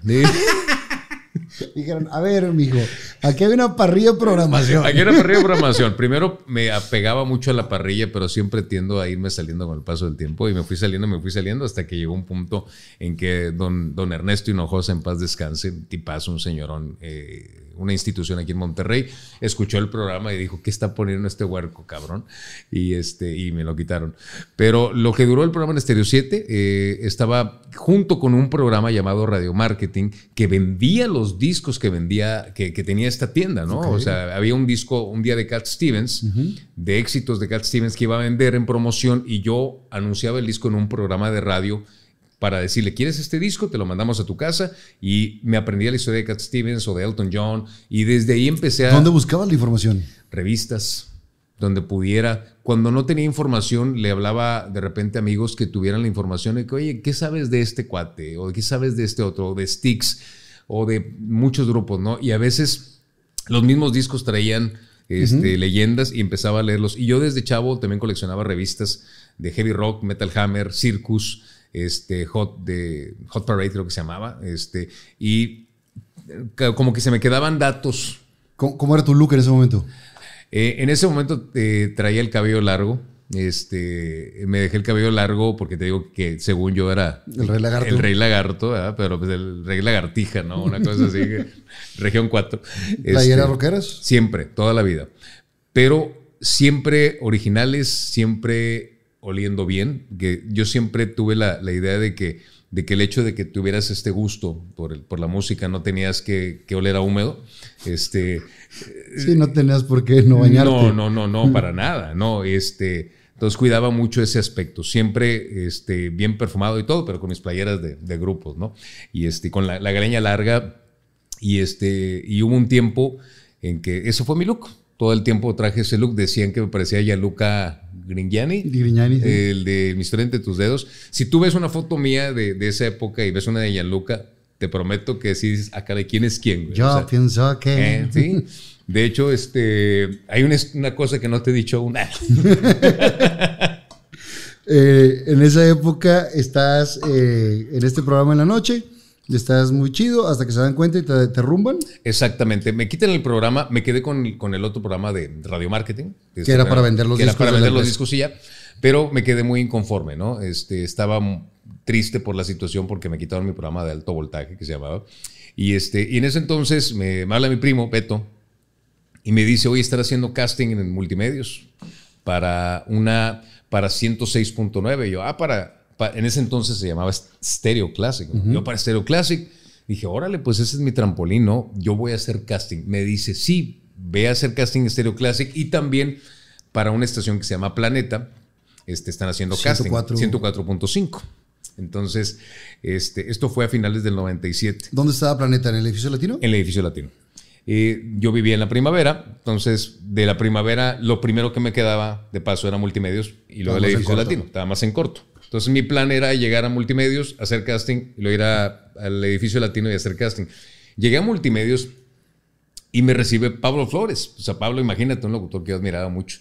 Me hizo el casting, me trataron súper bien. No solamente me hicieron un casting de radio, me dicen, oye, con ese look así de greña larga y todo, vamos a salir a hacer unas intervenciones aquí en la calle, ¿no? Con cámara. Yo, ¿con cámara? O sea, ¿por qué con cámara? pues tú, habla a la cámara a ver si también registras, ¿no? Este, salimos ahí a dos de Abril y Paricutín, ¿no? Que este, empecé a hacer intervenciones diciendo absolutamente nada y les gustó. Y me dicen, ¿sabes qué? Oye, pues, eh, ¿qué te parece si te quedas como voz de 106.9 y aparte en G99, ya no era en Energy, ya le habían cambiado el nombre, este, que era The Cyber Station en ese entonces, era el logotipo, The Cyber Motherfucking Station. Bueno, nada más, el motherfucking. Este, eh, ¿Seguía Adrián ahí? Seguía Adrián ahí, Adrián era el director. este, haces unas intervenciones para fin de semana, ¿no? En ese entonces, yo, órale va. Me hicieron otro casting para televisión, Iván González. Iván estaba en, su programa en el Morning Show y este, me dio una hoja para anunciar ciertos videos yo, yo traía conocimiento de rock de, de, de, donde venía y me da una hoja y me dice, vas a anunciar esto. Chumbawamba, Thumb Topping, Barbie Girl de Aqua, Backstreet Boys. Y tú dijiste, a ver. A ver. Y yo, ¿qué pedo con esto? No, es que es lo que, es lo que está de moda. Y yo, pero es que yo escucho rock y ese pedo está pasado, ya, eh, ya tú debes escuchar otra cosa, ¿no? Y yo, yo no voy a escuchar otra cosa. No, pero no, no, no fue Iván, pero el, el, tema general es de que pues la programación de 99 es, es esta, ¿no? O sea, y esto es lo que vas a anunciar para el casting. Anuncié eso para el casting, dije, órale, pues no pasa nada, lo anuncié. Pero afortunadamente en, en eh, D99 Televisión, el canal 99, si tenías cable, el canal 99 solo se veía aquí en Monterrey y estaba 99, me ofrecieron que era nuestro MTV. Que era nuestro MTV. Y en ese entonces estaba Iván González, estaba eh, Carlos Olivares, estaba eh, Juan, este Juanito, no me acuerdo cómo se apellida, Chuy Jiménez, o sea, era un equipo de locutores. Yo me integré a ese equipo de locutores. Estaba Aldo Suriel, Aldo también estaba, era parte del equipo, los, este, los chisqueados también eran parte de ese equipo que les mando un fuerte abrazo. Y la verdad fue una época de, de dinero. ¿Te recibieron todos bien? Todos me recibieron de maravilla, todos, todos me recibieron súper bien. Este, la verdad, Valle, Valle estaba por ahí también, eh, había este, varios, varios locutores y locutoras. Y a mí me ofrecieron un programa todos los días a las 4 de la tarde, pero cada día era diferente. Un día era un programa de videos que se llamaba Top 9, los top 9 del momento. Uno era también movimiento en español y en ese momento estaba la avanzada regia, que estaba Gran Silencio, que estaba Surdoc, que estaba Plastilina Mosh, este, que estaba, em, pues todas estas bandas que estaban eh, con este, ahora sí que el movimiento regio, que la avanzada regia que se hizo súper importante ¿no? en ese momento, este, Control Machete, todo esto. Un día que era de música alternativa, se ponía todo lo alternativo de ese momento, y mi programa favorito, que era el de Flashback que era... Que, será tu rock que querías, güey. Todos los demás los hacía, sí, con mucho gusto, porque es un... Y chamba es chamba. Chamba es chamba, y, estudiaba, él estudiaba de donde podía y le hablaba, pues no había internet, entonces, bueno, ya había, pero no con las, las herramientas que hay hoy en día. Entonces, le hablaba cuanto persona conocía para informarme, porque no me gustaba, nunca me ha gustado y jamás voy a abrir un micrófono y hablar de un grupo que no conozca, nunca. Siempre voy a saber algo, poquito, si quieres tú, pero y le preguntaba a mis amigos y le preguntaba todo eso, ¿no? Entonces, pero cuando llegaba Flashback ya me sabía todo, ¿no? o la gran mayoría. Y era mi programa favorito y con el paso del tiempo se volvió el programa al que más ganas le echaba. Y este. Y el hijo consentido. El hijo consentido. Y se hizo. Era el tesoro. Era, era mi tesoro, güey. Flashback, sí, todavía. Era, era tu tesoro. ¿Te sales de, de, la compañía donde trabajabas? Sí, este, Fonoscan eh, me dio una gran oportunidad. Mi primer trabajo no fue ahí. Yo trabajé primero en un puesto de hamburguesas que se llamaba Kicksburger, que estaba en, el, en la colonia Rincón de la Primavera. El dueño era súper fan de los Rolling Stones, Rafa, que le mando un fuerte abrazo. ¿Dónde estaba, En Bahía de las Islas, donde eh, están los gaviones, los gavilanes, no sé cómo se llama. Sí, sí, sí. ¿Sí te acuerdas de ese? Sí, sí, Ahí está el restaurante todavía. No por esa calle. Bueno, está el, el Boxing Factory, creo que es. Sí. Hay eh, los gaviones, se llama, no me acuerdo, discúlpame el nombre, y luego hay, unos locales. Acá por dentro. Este, todavía por, por Bahía de las Islas. Antes no había una reja, ahorita hay una reja. Antes de llegar a la reja, y en ese entonces no había reja, ahí había un local de hamburguesas. ¿Qué año estamos hablando? 93. Eso, yo, andaba, yo andaba, y en ese entonces yo andaba con la, con la novia de esa y no me acuerdo. No te acuerdas de esas hamburguesas. Esas hamburguesas eran las más famosas para llevarlas a domicilio. Me fui unos años atrás, digo, para darte una referencia de laboral de donde venía. Puse, yo puse unas hamburguesas donde ahora están las del chino. Ah, sí, en la esquina. cuando no estaba el chino, eh, yo puse un carrito de hamburguesas con, mi compadre Arturo, Arturo Lanís, y del, del cervicar nos prestaban la luz, güey. Ah, ¿cómo no? Sí, está el, ¿Y está el cervicar todavía? Todavía, ahí seguirá, todo, ahí seguirá toda la vida. Eh, y de ahí poníamos una plantita y jalábamos la luz de, del cervicar. Claro. Estuvimos ahí mucho antes. Imagínate, sería un empresario restaurantero si lo hubiéramos seguido. Yo sé, toca yo. Porque ahorita las del chino, pues son las del chino, güey. Son unas clásicas. Sí, sí, no, a veces me queda de paso ir para la casa de todos ustedes. Y a la vuelta los tacos Mario, güey. Y a la vuelta y todo, sí, no, muy buenos. Estas hamburguesas eran más famosas por, por el envío a domicilio. Se llamaban Kicks K y X. Y en ese lugar, el, te digo, el dueño era fanático de los Rolling Stones y era un cuate eh, que en ese entonces, este, súper relajado, relajado al grado de que llegué con él un día y me dice, ¿qué le falta aquí al negocio? Porque el negocio pues, era un lugar de, hamburguesas a domicilio. Tiene un patio muy grande que daba al, río La Silla. O sea, tú veías el río La Silla. Y le digo, te faltan unos pósters, Rafa. Pues fuimos a Plaza La Silla, estaba en Music en Plaza La Silla. El cuate llegaba a Plaza La Silla con una, eh, un bote de nieve lila, limpio, sin nieve, pero con dos cervezas, dos cartas blancas bien heladas. Y así se metía a Plaza La Silla y traía un mandil de un chile y eh, traía el mandil, no sé por qué, güey. Y traía un Sakura 84 este, pero era un cuate relajadísimo, no tienes idea. Yo siempre lo admiré por eso, porque valía madre. O sea, llegaba y en Music More compró, no sé, 8, 10 pósters, llegó, los puso en el local. ¿Qué más falta? No, pues, ¿por qué no metemos grupos en vivo? Y en ese, en esa, en el patio que tenía que daba al río La Silla, muchos grupos, yo tenía un grupo en ese entonces que se llamaba Antisepsia, que, este, que nos divertíamos mucho tocando ahí. Este, tocaron muchas bandas, de presión que varios integrantes de ahí, uno de ellos está en Genitalica ahorita. Este, ¿Quién Andrés? Andrés, Andrés fue baterista de Depresión. Este, precisamente Gallo estaba en otro grupo, creo que era Sicarios. Este, Veno también estaba por ahí, nos juntábamos, toda esa raza también nos juntábamos en Orión, por cierto, en esa época. Claro, güey. En Rigel. Bueno, yo, yo jalé en el tango. Yo fui eh, barman y fui mesero del tango. Y el que me llevó fue Gallo, güey. Gallo era el gerente en ese momento. Yo había cortado con la novia esta de Rincón de la Primavera. Y entonces me la pasaba en Orión, triste, deambulando, bebiendo cerveza, güey. Y entonces un día eh, llega Gallo y me dice, güey, todos los días estás agarrando el pedo aquí. En vez de eso, vente a jalar conmigo a Barrio Antiguo. Y me lanzo ahí. Y después entra Beno como mi asistente de barra, güey. Entonces estábamos eh, Beno y yo en la barra y Gallo de, gerente. De gerente. ¿Qué cosa? el mugrero. No, no, Saludos para ellos, cabrón. No, este. Bueno, precisamente todos ellos, a Andrés, a Gano, a, eh, a, Beno, a Gallo, Antulio, eh, Brito, toda esta raza, ahí nos juntábamos en el, en el Kicksburger. Y ahí fue mi primer puesto, mi primer Chamba. chamba, ¿no? Era parrillero. Después trabajé en Mr. Music en Plaza La Silla, que era un local donde vendían discos de eh, seminuevos, de colección. este, y que había una cabinita para grabar. Exacto. Y me tocó grabar a varias gente increíblemente talentosa y otra gente que no. Ahí le grabé una rola a la novia de, de la primavera, claro, güey. ¿Qué rola le grabaste? No, creo una grupera, güey. Bueno, yo, yo tengo una grabación mía cantando Like My Fire, The Doors ahí horrible, cantadamente horrible, pero... Pero era un, era un negocio muy adelantado a su época, güey. Súper adelantado, porque era, no existían los karaoke que, que, que, existen ahorita, ¿no? Y yo trabajé ahí un tiempo de ingeniero de audio, o sea, me encargaba de, llegaba una persona y le grababa sus canciones y cosas por el estilo, y trabajé muchos años ahí en Mr. Music este, me la pasé súper bien. Me llegaba a pie de mi casa de la primavera. y no, en corto. En corto. No había camiones aparte para llegar. Entonces me iba caminando. Después trabajé eh, de ahí.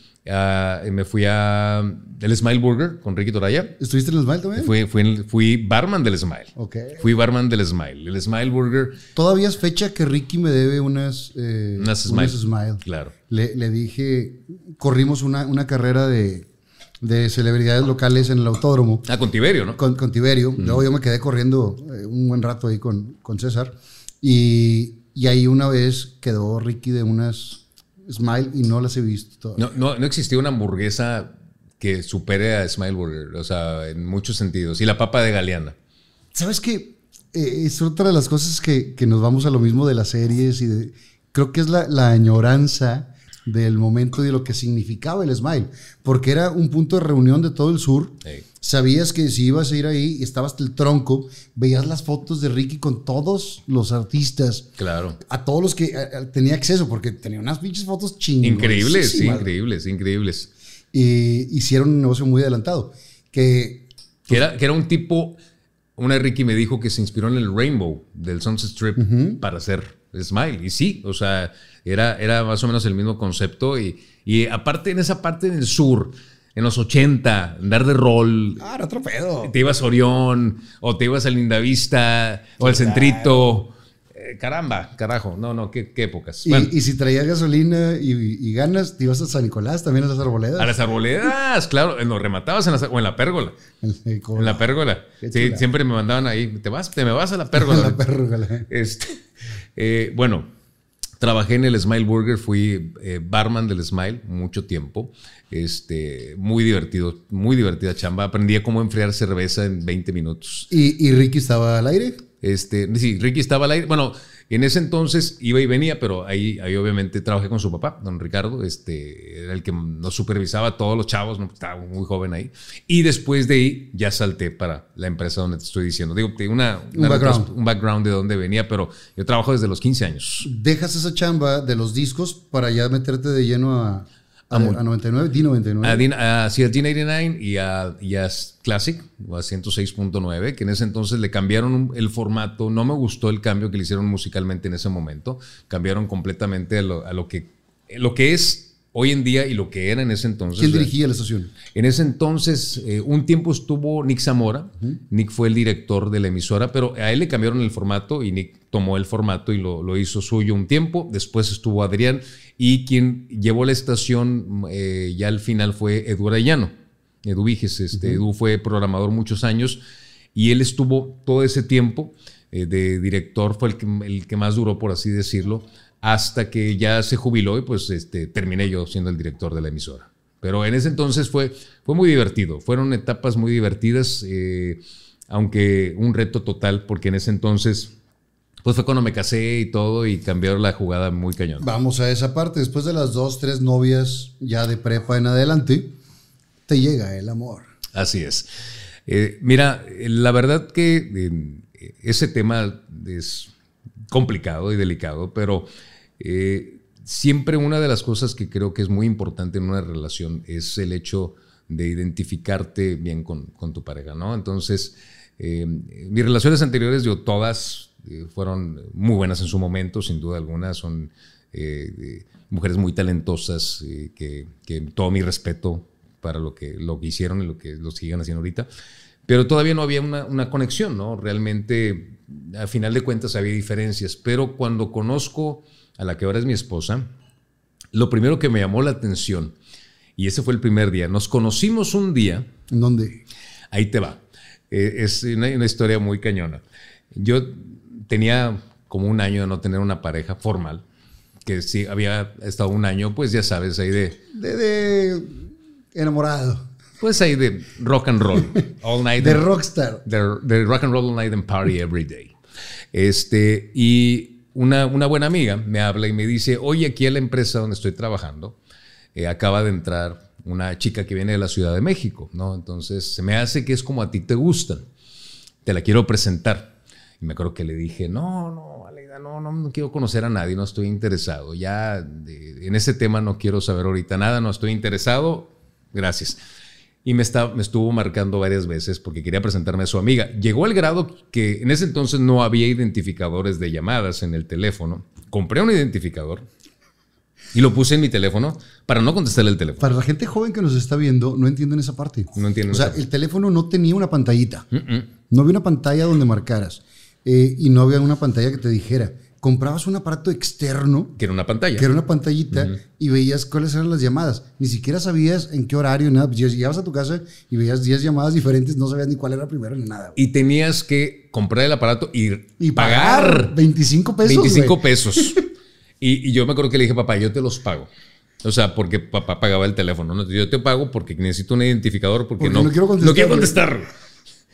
Este, y mi amiga fue muy insistente y en, una ocasión me dice, voy a llevarte a mi, amiga para presentártela, ¿no? Entonces viene la Ciudad de México, así, así, así es. ¿Cómo te gustan? ¿Te gustan las flaquitas de cabello negro y bla, bla, bla? Y, este, y yo no, Leida, gracias, no estoy, no, no estoy interesado. X, llegó el día en que me le iba a llevar a presentar, yo iba camino para multimedios, y justo en ahí donde están las pampas, yo todavía no traía carro, me bajé del camión, llego ahí donde están las pampas, iba a cruzar a 2 de abril, ya digo a, la Garza Sada para luego más adelante pasar el Super Roma y llegar a 2 de abril. Entonces veo el carro de Aleida, de, de esta chica, ¿no? Que, que se para en el semáforo, Y este, yo le dije que no viniera. Entonces la veo y sí hiciera, que venía, ella venía manejando. Y luego venía la amiga y se venía maquillando. Y veo a la amiga. Y yo, ok. Dices, perdí mucho tiempo. Voltea a la amiga me ve, la veo. Haz de cuenta, no sé si te ha pasado cuando estás queriendo acomodar algo y lo acomodas. Así como que haces un... Sí, un clic. Un clic de algo, así como que... Ah, cabrón. nada más nos reímos los dos y así como que maquillándose y yo así como que... Y, y dice, Fer, te damos un ride. me llevaron a Multimedios. Ese día eh, nos fuimos a cenar. Los tres. Este, los tres. Después ella eh, nos dejó a, mí, a, Isela, en el, afuera de la casa que Isela rentaba. Isela venía a la Ciudad de México y venía solamente un año solamente un año a trabajar y luego se iba a regresar a la Ciudad de México porque este, la verdad es una mujer muy talentosa, muy inteligente, súper trabajadora y entonces ella buscaba superación continua todo el tiempo, ¿no? Entonces, este, pero, pero me conoció, güey, ese fue el pedo. Entonces, este... eh, Hubiera podido ser la primera presidenta de México. Yo pero, aquí, pero, pero, me conoció, güey. Este... Pero sí fue flechazo a primera vista. Muy cañón, muy, muy cañón.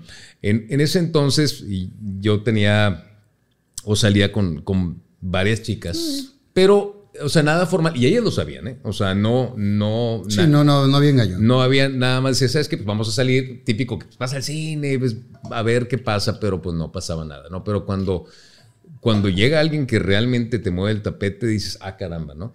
Este, esa noche nos conocimos, esa noche platicamos de todo, es increíble, parecía que nos conocíamos de toda la vida. Esa noche, prácticamente esa noche nos hicimos novios. Al día siguiente, eh, fue, esto fue de la noche del 4 de febrero, el 5 de febrero era sueto.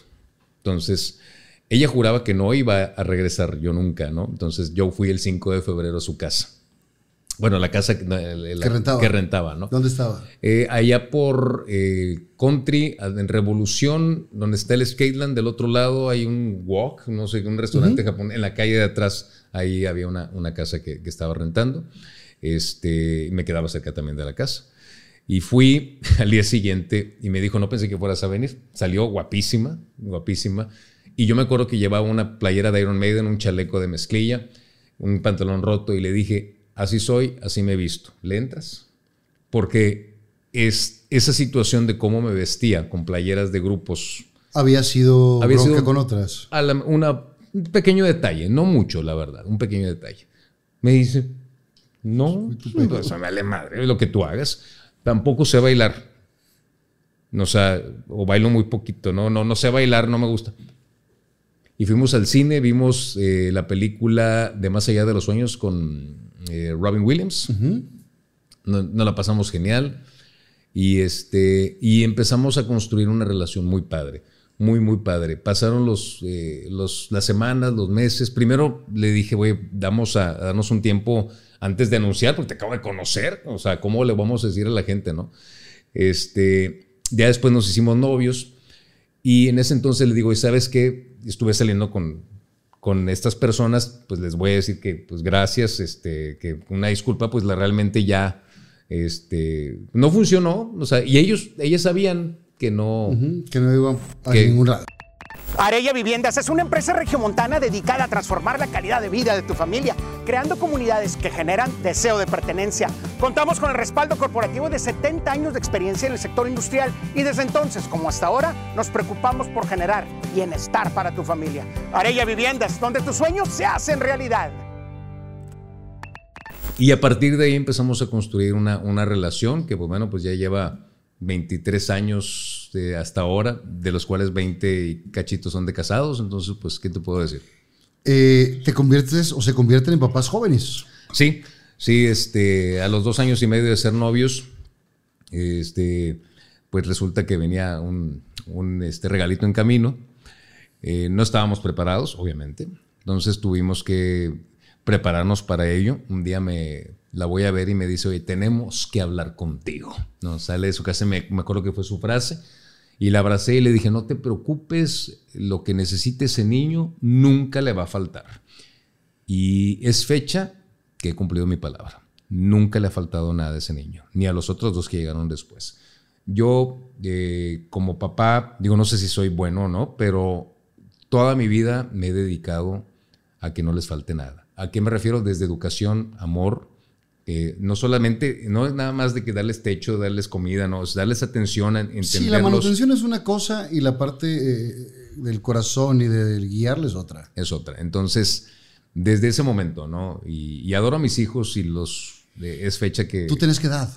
Yo tenía 25, ella tenía 21. O sea, estaba muy chavita. Súper, súper. Y, estabas tú encarrilado por otro lado y la vida te da una responsabilidad y tienes que, poner a chambear de manera diferente. una cosa es chambear para comprar tus discos y tus, playeras, y tus playeras rockeras. Muy diferente. Ah, ahora tengo que comprar pañales, eh, biberones y, casa. Exacto. De un día, ¿A dónde se fueron a vivir?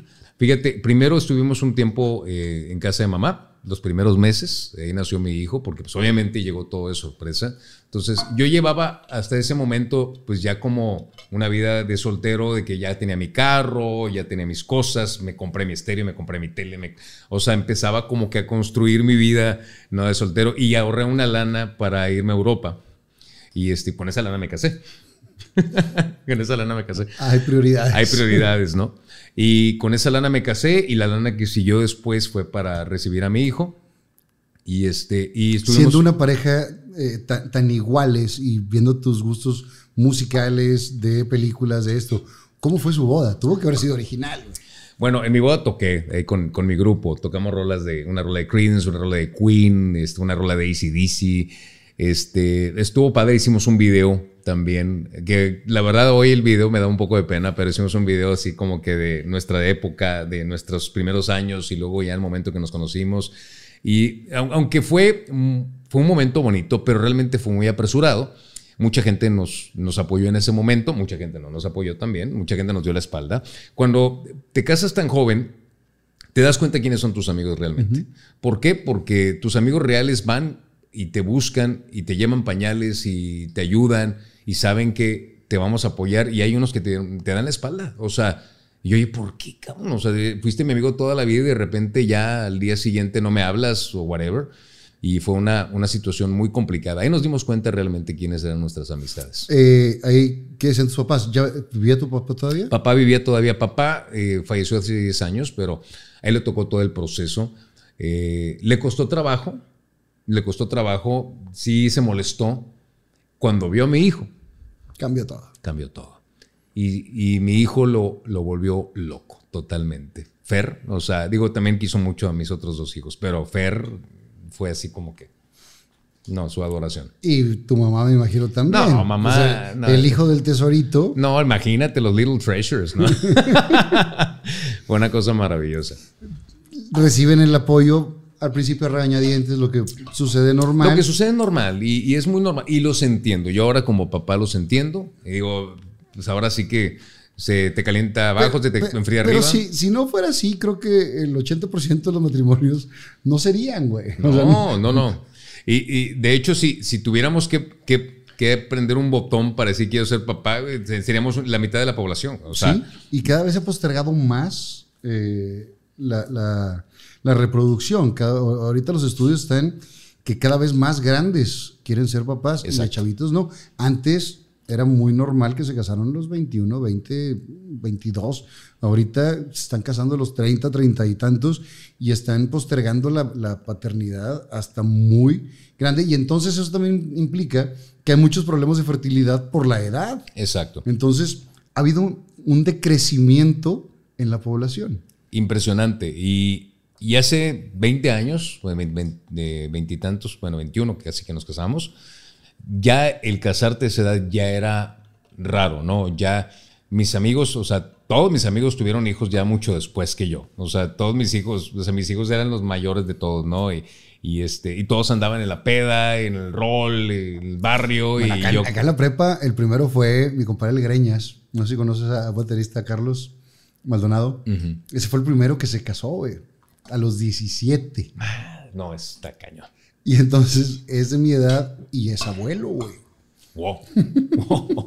y yo tengo una perra, güey. y también la mascota. bueno, pero, pero dices, hijo, güey. Aparte, tiene un hijo de su segundo matrimonio de la edad de su nieto, güey.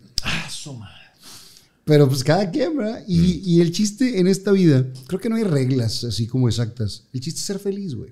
Totalmente. Yo creo que esa es, esa es la clave de todo. somos tantos en, en el mundo, la, la, población es tan grande, que eh, queremos hacer a lo mejor de repente o seguir una regla de la sociedad, ¿no? Lo que dictan los cánones y a veces no es cierto. O sea, realmente cada quien eh, tenemos las opciones de cómo queremos ser felices. Y a mí me pasó ser padre muy joven. Sí, me costó algunos años, nos costó algunos años. mi esposa eh, ha sido una guerrera total en llevar adelante y sacar adelante todo eso, porque yo tenía que trabajar, yo tenía que ir a trabajar y sacar adelante la casa y ella se encargaba de que esa casa estuviera en orden y que este, educar a los hijos y, este, y darnos cuenta que el trabajo en conjunto es lo que nos iba a sacar adelante. Eso es lo que nos iba a ayudar a poder salir adelante. Y con esa edad que todavía no está la madurez tan consolidada, eh, hay de dos. Una cosa así, o los une o los separa, güey. Sí, es cierto. Y, y han sabido llevar una familia, como todas, con altibajos, con broncas, como todas las familias, pero el tiempo les ha dado la razón. Sí, no fue fácil. En su momento eh, nos negaron incluso la presentación en la iglesia. Este, fuimos y nos, nos preguntó el padre, este, ¿por qué se van a casar en cinco meses o en cuatro meses? No sé. Y le dijimos, ah, entonces no los voy a presentar. Eh, Dije, no, si ya nos presentamos, ya nos... Ya nos conocimos, ya, ya, nos conocimos muy, bien presentados. Este, y, fue un, tema, ¿eh? porque eh, mucha gente te da la espalda. ¿Y, de parte de su familia qué te decían? Fíjate que su familia hasta eso eh, fueron, entendieron la situación realmente y nunca, nunca recibió un revés, al contrario. Mi suegro y mi suegra fueron personas, son personas finísimas que en su momento pues dieron su apoyo ¿no? a su hija. Y este, mi suegra vino a hablar conmigo y me dijo, ¿sabes qué? Usted, o sea, si vas a cumplir, le vas a cumplir bien. O sea, no a medias, ¿no? Entonces, gracias a que una vez habló su mamá conmigo, busqué una casa, nos estuvimos rentando un tiempo en Nueva Linda Vista, este, no sé, cuatro años, cinco años, y ya después, ya compré mi casa, que es la casa de todos ustedes que eh, fue al principio como que el temor, voy yo a comprar una casa, ¿En ¿no? Qué? ¿En qué momento? Pero la pude comprar, o sea, la pude comprar y, afortunadamente ya terminé de pagarla. con, otro boost de tu vida que fue tu hijo. Exacto, es que es increíble los que, digo, los que somos, todos tenemos boost, eh, diferentes, ¿no? Todos tenemos ese empuje. Yo tengo el que le pongo el whisky nomás. exacto, y ese es el mismo que tengo yo en este momento. Pero el, el hecho de, de, ser papá y ver que, que tienes un hijo y saber que depende de ti, eh, es una responsabilidad tremenda y o te ponen las pilas o te ponen las pilas. Digo, no todos este, los papás reaccionan igual, pero mi caso sí fue de... Pero sí fue un, motivo para poder echarle más ganas. ¿Qué, ¿Qué, pasa ese día que ya dice, ya hay dolores de parto, ya hay momento de, de o, programado, como sea, de ver a tu hijo por primera vez? El mejor momento de mi vida, sin duda. Eh, este chavo estaba, de este, más o menos el pronóstico era que naciera el 29, 30, 31 de diciembre. De hecho, estábamos preocupados por no pasar el año nuevo porque va a llegar. Oye, pues era el pinche 3 si no llegaba. Entonces, el 3 de enero, ¿no? Entonces, programamos el 4 de enero, creo yo porque era fin de semana y no trabajaba, este, para que pues, ya lo, fuera a inducir este, el nacimiento. Entonces me pasan, yo pasé, eh, entré a los tres partos, los tres los tengo grabados. Al momento, cuando ves a, tu mujer embarazada, pues ves que le crece una panza, ¿no? Y que se mueve algo dentro de la panza, pero no te das cuenta que hay dentro, ¿no? Y está en el video, cuando nace Fernando, y sale, y veo su cabecita. qué momento. Me acuerdo que mi única palabra fue, yes. O sea, es un niño y es mío. No te puedo explicar. En ese momento todo lo que había pasado en mi vida no importaba. Nada importaba más que mi hijo. Nada. Y desde ese entonces mi familia es lo que importa. O sea, pero en ese momento que ves a esa criaturita, yo no entiendo cómo hay gente que desaparece y que no vuelve a ver a sus hijos en su vida. No puedo creerlo. Es una parte de ti que está viva ahí. Y lo vi y me cambió la vida. En, ese momento te puedo decir que si hay un antes y un después para mí fue cuando nació mi primer hijo. ¿Cómo eras como papá primerizo? Eh, ¿Compartías con ella? ¿Le ayudabas con los pañales? Con todo, todo, siempre, siempre le ayudé en muchas cosas. Obviamente ella se llevó la parte más, más complicada porque tenía que ir a trabajar. Trabajaba siete días a la semana a veces y y todo. Pero, pero siempre compartí, siempre estuve ahí en todo momento. Y es fecha, ¿eh? o sea, no me desentiendo. No. Eh, eh, ¿En ese momento estabas en dónde?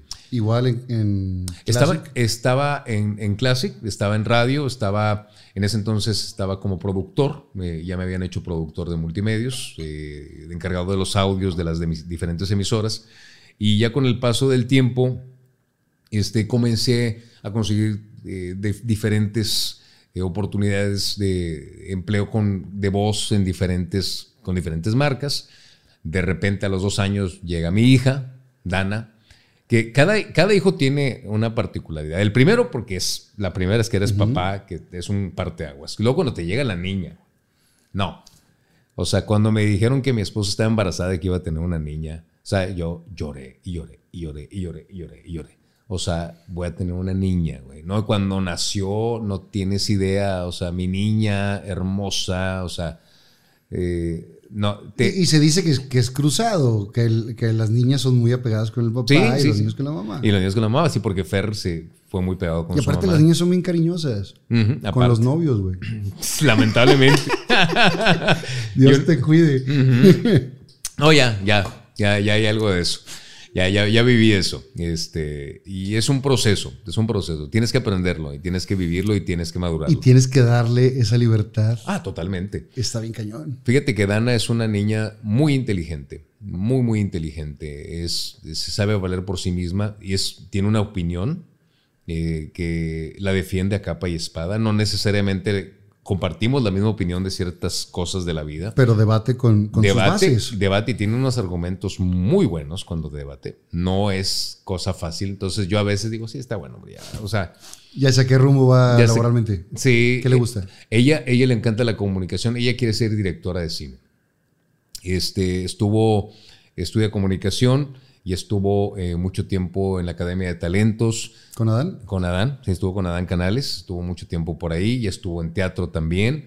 Este, hizo un par de obras, hizo la, eh, la eh, Caperucita Roja, hizo también creo que Historia de Navidad, si la memoria no me falla, con esta, la maestra Leti. ¿Cruz? Sí, con Leti Cruz, estuvo con Leti Cruz también. tuvo una sección en Telediario un tiempo, en fin de semana, de espectáculos, pero realmente eh, es un área un poquito distinta a lo que ella quiere realmente, porque pues no es lo suyo como pero quiere experimentar el quiere medio. experimentar el medio, ya dio algunas cápsulas ahí, este, ha actuado en comerciales, hizo un comercial de Hellmans, hizo un comercial de, este, no me acuerdo qué otra cosa, pero le encanta esto, ¿no? Pero ella, ella quiere ser como que directora de cine. ¿Y, tu hijo?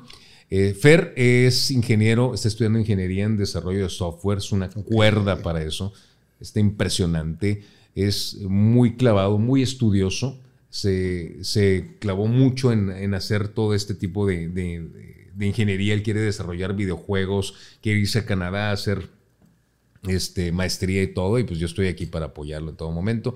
Y mi hijo el más pequeño. ¿Cuánto tiene? André Emiliano tiene 16 años, Dana tiene 18 y Fer tiene 20. O sea, ya terminaste. Ya, ya acabé.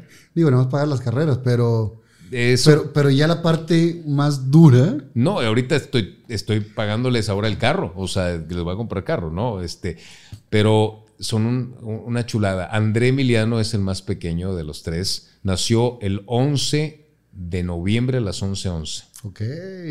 O sea, está cañón. Está, está muy marcado. 11. La, numerología está muy. El, 11-11 del 11. A las, y lo, lo, más curioso es de que yo soy el onceavo hijo y él es el nieto 33 y es el hijo tercero. O sea, multiplicas todo. La numerología con él está cañona. André es un joven súper talentoso, le encanta el cosplay. Ah, adora uh, Jojo Adventure y una serie de, animes. Está súper ah, revolucionado. Tiene unas ideas súper. Eh, es muy cómico. Es, improvisa todo el tiempo. Este, me, vuelve loco. Andrés, eh, lo adoro. Es, mide un 85. O sea, y, es, y tiene la cintura así, está delgadísimo y es este. Trae el cabello largo y es.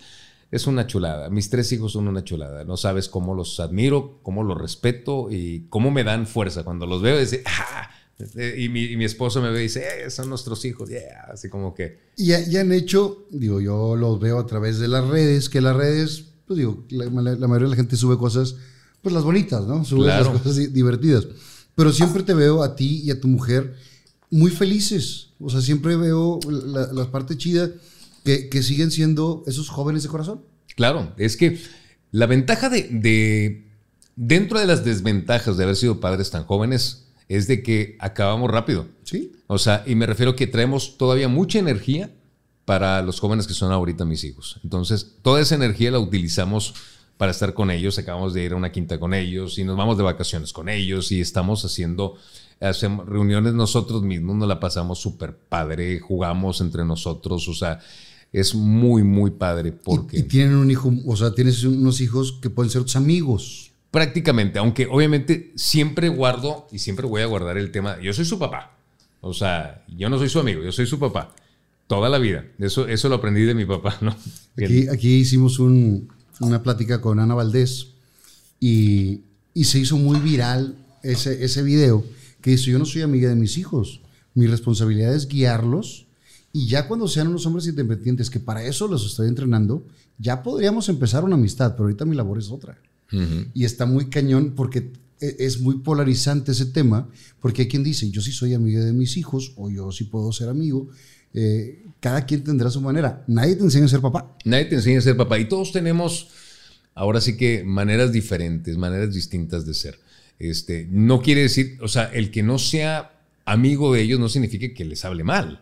No, claro, ni, que, te tengan, ni que no te tengan confianza. Exacto, la confianza, pero hay un, un, grado de respeto donde tú tienes que marcar de que hay reglas que se siguen, que se hacen en esta casa, que son esta, esta, este y este, y las tienes que seguir porque así es y punto. Mientras vivas en esta casa, esas son las reglas.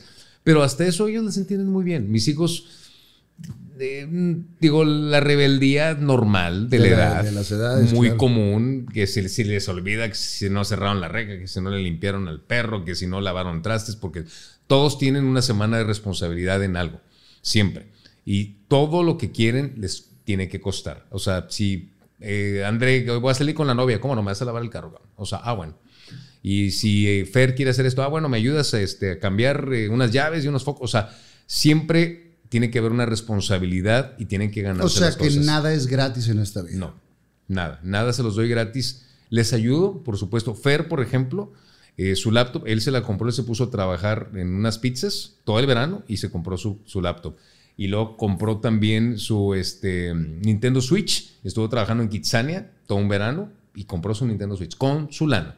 Yo nada más le di el apoyo ahí para un detallito. Eso es lo que me hace más orgulloso. Que se lo pudieras comprar, pero estás haciendo que, entiendan de qué se trata la vida. Es que cuando salgan a la calle y vean la realidad de las cosas, que salga, cuando sales de la burbuja donde estás y te das cuenta de cómo, de la vida y los chingazos que te va a dar, eh, qué mejor estar preparado. Entonces, siempre, siempre mi misión es que salgan con la idea de que allá afuera no van a ser, eh, no les van a regalar absolutamente nada. Regresamos a la vida laboral. Eh, estás en Classic, sigues haciendo otras cosas. ¿Dónde hay un cambio? ¿Cuándo llegas con a noticias? ¿En qué momento? Cuando acaba, 99 estuve del 97 al 2005. En 2005 terminaron varios programas. Este, yo me salí. algo, algo sucedió, no malo, pero ya como que no me salí, estaba buscando otra oportunidad y en Canal 12 estaban haciendo casting para nada. Dice, se buscan conductores. Así había una hoja pegada en un corcho, ¿no? En, la recepción. Y se buscan conductores, marcar a la extensión tal, ¿no? Y marqué la extensión y era la eh, secretaria de Mauricio Latorre. Y este, le digo, ¿quién era Juanita? No me acuerdo quién era. Este, oye, que están buscando conductores.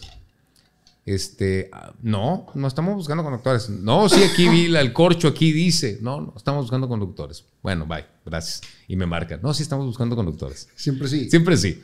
Ven mañana. Yo tenía grabado un demo de mi programa de videos, entonces yo quería poner, yo quería un programa de videos de rock en Canal 12. Y dijiste, pues le doy el demo. Le doy el demo, ¿no? Entonces llego, llego con, con Mauricio y este eh, y le digo, mira, aquí tengo un demo de videos de rock, de este, pues me gustaría tener un programa de videos de rock aquí en, Canal 12, ¿no? Entonces lo ve, ve el, DVD, que era un DVD quemado, ¿no? Y dice, ah, déjame lo reviso. Oye, ¿y noticias no te interesa? En ese momento mi mente fue, ¿sí o no? O sea, tengo dos respuestas que darle. Pues no le voy a decir que no. Pues, ah, pues, pues, sí, ¿por qué no? Bueno, ven mañana con Tavo Morantes, te va a hacer un demo. Ah, bueno, ok. El día siguiente voy con Tavo. Tavo, lindísima persona, en paz descanse. Eh, me recibió muy bien, me dijo, Fer, la idea es que leas el prompter. Y ya. Yo, ¿Es todo lo que tengo que hacer, Tavo? Sí. Neta. Pues toda la vida he estado en radio y nunca he tenido un prompter. o sea, leer, pues se me hace que no, no lleva nada de complicación. Ok, me ponen el prompter, hago el demo, este, o el casting, eh, ya termina el casting, se apagan las luces. Tavo, gracias, nosotros te hablamos. Te dije, no, ya, no, no pasó nada. Pasan las, pasa una semana y eh, me encontré en los pasillos de ahí de multimedios. Este, ahorita te digo una, compañera y me dice, oye, Fer, está muy padre tu demo. Ya, muchas gracias, el, de videos. Me dice, no, el de noticias. El de noticias, ah, chinga, pues ese lo, hice como que por compromiso, ¿no? No, está muy chido. Y luego me, un día me habla Guillermo Franco, me dice, oye, güey, nos gustó mucho tu demo de noticias, ¿no quieres hacer otro con Tania Díaz? Yo, Tania también está buscando, sí, Tania también, ok, bueno. ¿Tania venía de, qué estación? También estaba en 106.9 y también había hecho lo mismo que yo. Nos hacen un demo los dos, este, padrísimo, ¿no? Típico, terminas el demo, se apagan las luces, gracias, nosotros les hablamos. Ya, eso no llegó a nada. Este, yo en ese entonces estaba coordinando la producción de radio, tenía una oficinita y estaba en la oficinita haciendo promos, teníamos un sistema de audio, de edición de audio. Pasa Guillermo Franco. Güey, con quedó con madre el demo. Chingón. Entras el sábado al aire. Nos vemos, güey. Y se va. ¿Qué? ¿Qué? ¿Cómo que entro el sábado al aire? O sea, no, no tenía yo dimensión. No sé si me explique. Yo fui a otra cosa por no decir que no dije que sí para algo, lo hice, les gustó, quedó y entraba el sábado al aire. Estaba este, Claudia, ahorita me acuerdo, no era Claudia Valle, era otra Claudia que estaba en los fines de semana, que ya había terminado su ciclo en la empresa. Este, y entra en el sábado, me acuerdo que un 2 de septiembre del 2006. Ese día había una convención de multimedios en Valle Escondida, donde se iban a ir todos los vendedores y todo, y teníamos que ir la gente de radio también. Entonces, le dije a mi jefe de ese entonces, oye, voy a llegar tarde a la convención porque, tengo, porque tengo, tengo algo que hacer el sábado en la mañana. Tengo un compromisillo. Tengo un compromisillo. ese día le dije a Tania, le digo, Tania, no le vamos a decir a nadie para que nadie nos vea y poder cometer todos los errores que se puedan cometer y ya el siguiente sábado este, ya les decimos a todos, ¿no?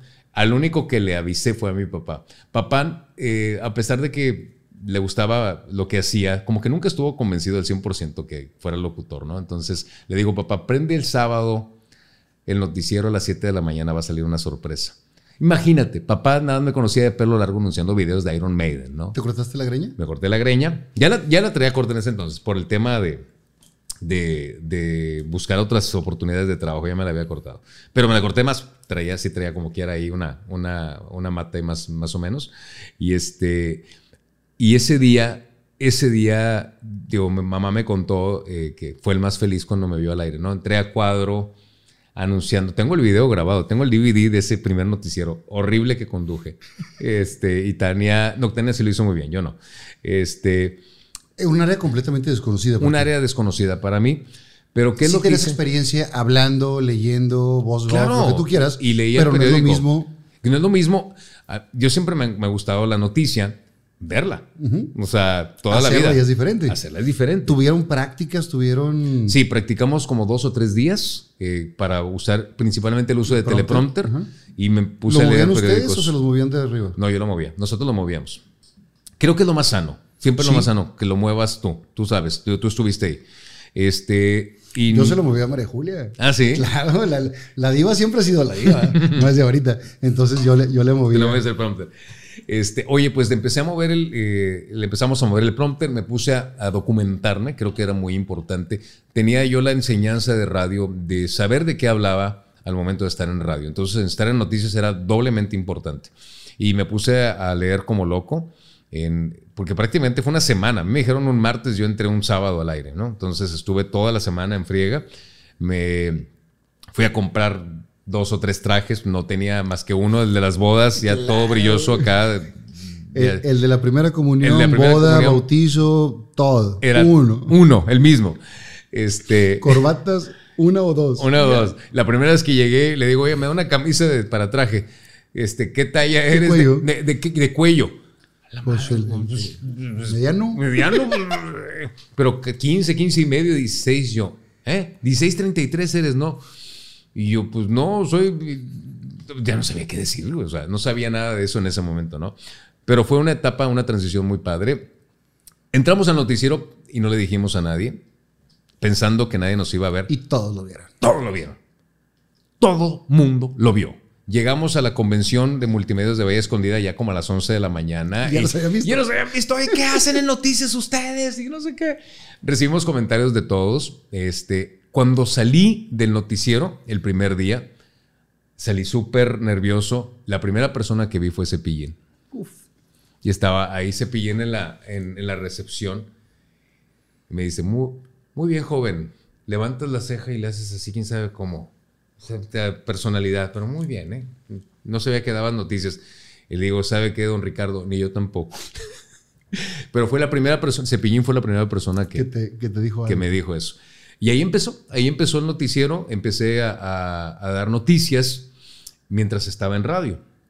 Y estuve así eh, con Tania durante un año en el noticiero del fin de semana y ahí fui aprendiendo muchísimas cosas que no sabías. Obviamente aprendes mucho sobre, sobre, la, marcha. sobre la marcha, pero fue un reto. Y, viendo a los demás, y digo, con grandes personalidades que existen en el canal. Porque una cosa es ver las noticias con el Arqui y otra cosa es, ya que estás, ver por qué lo hace así el Arqui. Exacto. De hecho, el, mi primer noticiero estuvo eh, chichareando, estuvo Carlos Zúñiga. Todo el noticiero, Carlos Zúñiga, digan eso. licenciado. Sí, buen Carlos, le mando un fuerte abrazo. Javier Zúñiga Pérez. Exacto. Rosy Ramírez estaba ahí también, nos estuvo apoyando todo momento. Rosy Ramírez fue gran apoyo en ese momento. Víctor Martínez después también. Eh, más adelante Jorge Lugo, muchos productores que... Que los arroparon. Nos arroparon, mucho. La verdad, estoy muy agradecido. Yo nunca me imaginé la magnitud de eso. Y así estuvo un año en el noticiero de fin de semana. Sábado y domingo. Sábado y domingo estábamos. De 7 a 10. De 7, en ese entonces sí era de 7 a 10. Ahora ya es de 6, pero en ese entonces era de 7 a 10. Eh, cambia totalmente el fin de semana cuando tienes una, una responsabilidad de esas. Totalmente. O sea, ya no te desvelas como te desvelabas. No, mucho tiempo de, eh, olvidé lo que era la palabra desvelo, total, nada que ver, nada. Ya fui, fui, vine y en ese momento sabía yo que era más importante este, mi carrera para tener un sustento, para tener una familia, que una borrachera de un fin de semana, caray. O sea, valía. Ya habías tenido muchos. Ya, ya había pasado por eso. Dije, no, bye. Y con la responsabilidad de la familia. Exacto, y la familia, y pues ahora dependen de mí, ¿no? Entonces tengo que responder, Y le empiezas a agarrar el gustito, la gente te empieza a ver de otra manera, porque ya no eras el chavito rockero de, de D99 o de Classic, si no eras el conductor de noticias del fin de semana. Y es, es una cosa maravillosa. ¿A qué voy? Digo, mi etapa de, de, de BJ, de G99, es, fue una cosa increíble que la disfruté mucho. Y mi etapa como conductor de noticias, titular de un fin de semana, eh, fue un cambio radical, 180 grados totalmente. Lo único difícil en ese momento, ahora ya es un poco más relajado, pero las reglas que había en ese entonces para dar noticias, pues era, era mucho más estricto de lo que es hoy en día. En el sentido, digo, obviamente mucha responsabilidad, pero este, sí teníamos que ser súper serios y muy estrictos y un poquito cuadrados hasta cierto punto. Y en ese momento Ay, caray, sí me, costó trabajo, ¿no? Eh, esa transición. Esa transición, bastante, bastante. Pero eh, la verdad lo disfruté bastante y le agarré un gusto a una puerta lateral que se abrió que no esperaba. Yo iba a otra cosa y terminé dando noticias. Y es donde dices, eh, no le quería contestar el teléfono a la amiga que me quería presentar y la vida me llevó a ella. No querías esto y la vida te va llevando. Y entonces tienes dos opciones, o remar en contra o dejar que te lleve la corriente, ir manejando tu vida. Y lo hiciste de esa manera. En las dos ocasiones fue igual. Y, cosas que te han marcado tu vida muy cañón que no las estabas buscando. No, exacto, no, Pero estaba cuando algo es para ti, es para ti. Cuando le dije a, Isela de que me hablaron de noticias, dice, neta, tú dando noticias, ¿de qué vas a hablar? ¿De Black Sabbath qué chingado? este, pero pero la verdad, digo, ella me apoyó muchísimo y me dio la seguridad, ¿eh? Porque yo sí entraba como que, güey, ¿ahora qué voy a hacer? El primer programa traía, o sea, parecía este... Eh, me maquillaron, me, me quedaba súper blanco, güey. Y este, la corbata está arriba. Pues llamado Tomillo. Duro, duro. Duro y la chingada. Claro. ¿Cómo le va a usted? O sea, horrible, güey. Tengo, ese, tengo ese video, nunca lo voy a subir a YouTube, pero ahí lo tengo. Qué cosa tan horrible. A mí me gustaría ver mi primer noticiero. ¿Cuándo fue tu primer noticiero? 24 de febrero del 98. Mm. Eh, en la catedral, porque era el aniversario de Multimedios, el 24 de febrero. Ah, claro. Y entonces iba a haber una misa muy especial ese día, porque eran los 30 años. ¿Cuántos cumplió ahora Multimedios? Cumplió, no sé, sesenta y tantos. O cincuenta y tantos. Ese día cumplía 30 o 40 años y era un cambio radical de la parte de noticias. Y entonces de ser dos conductores pasaban a ser tres. Y yo voy con el Arqui. El Arqui, Marza Marripa y tu servilleta. Wow. Entonces mi primer noticiero sin práctica previa, o sea, yo fui un día antes, dos a ver cómo estaba y me llevé las notas del noticiero viejo a yo repasarlas en la casa. Y en ese entonces eran las impresoras de de puntitos. Así. De puntitos, ¿cómo se llaman? No me acuerdo cómo se llamaban. Y las hojas de papel cebolla, las hojas delgaditas. Ah, claro, claro. Entonces, primer noticiero, 24 de febrero del 98, afuera de la catedral, el Arqui, que es una institución, Marta Samarripa, que se las sabía todas, y el Pulserín, de 23 años, güey. Yo tenía 23 en ese momento. Aeronazo, y yo con la nota, con el pulserísimas. Te vas poco a poco creando un personaje y le vas dando eh, ese rollo. Claro. Vamos a brindar y al regresar, quiero que me cuentes cómo llegaste con la diva María Julia Lafuente Salinas. absolutely.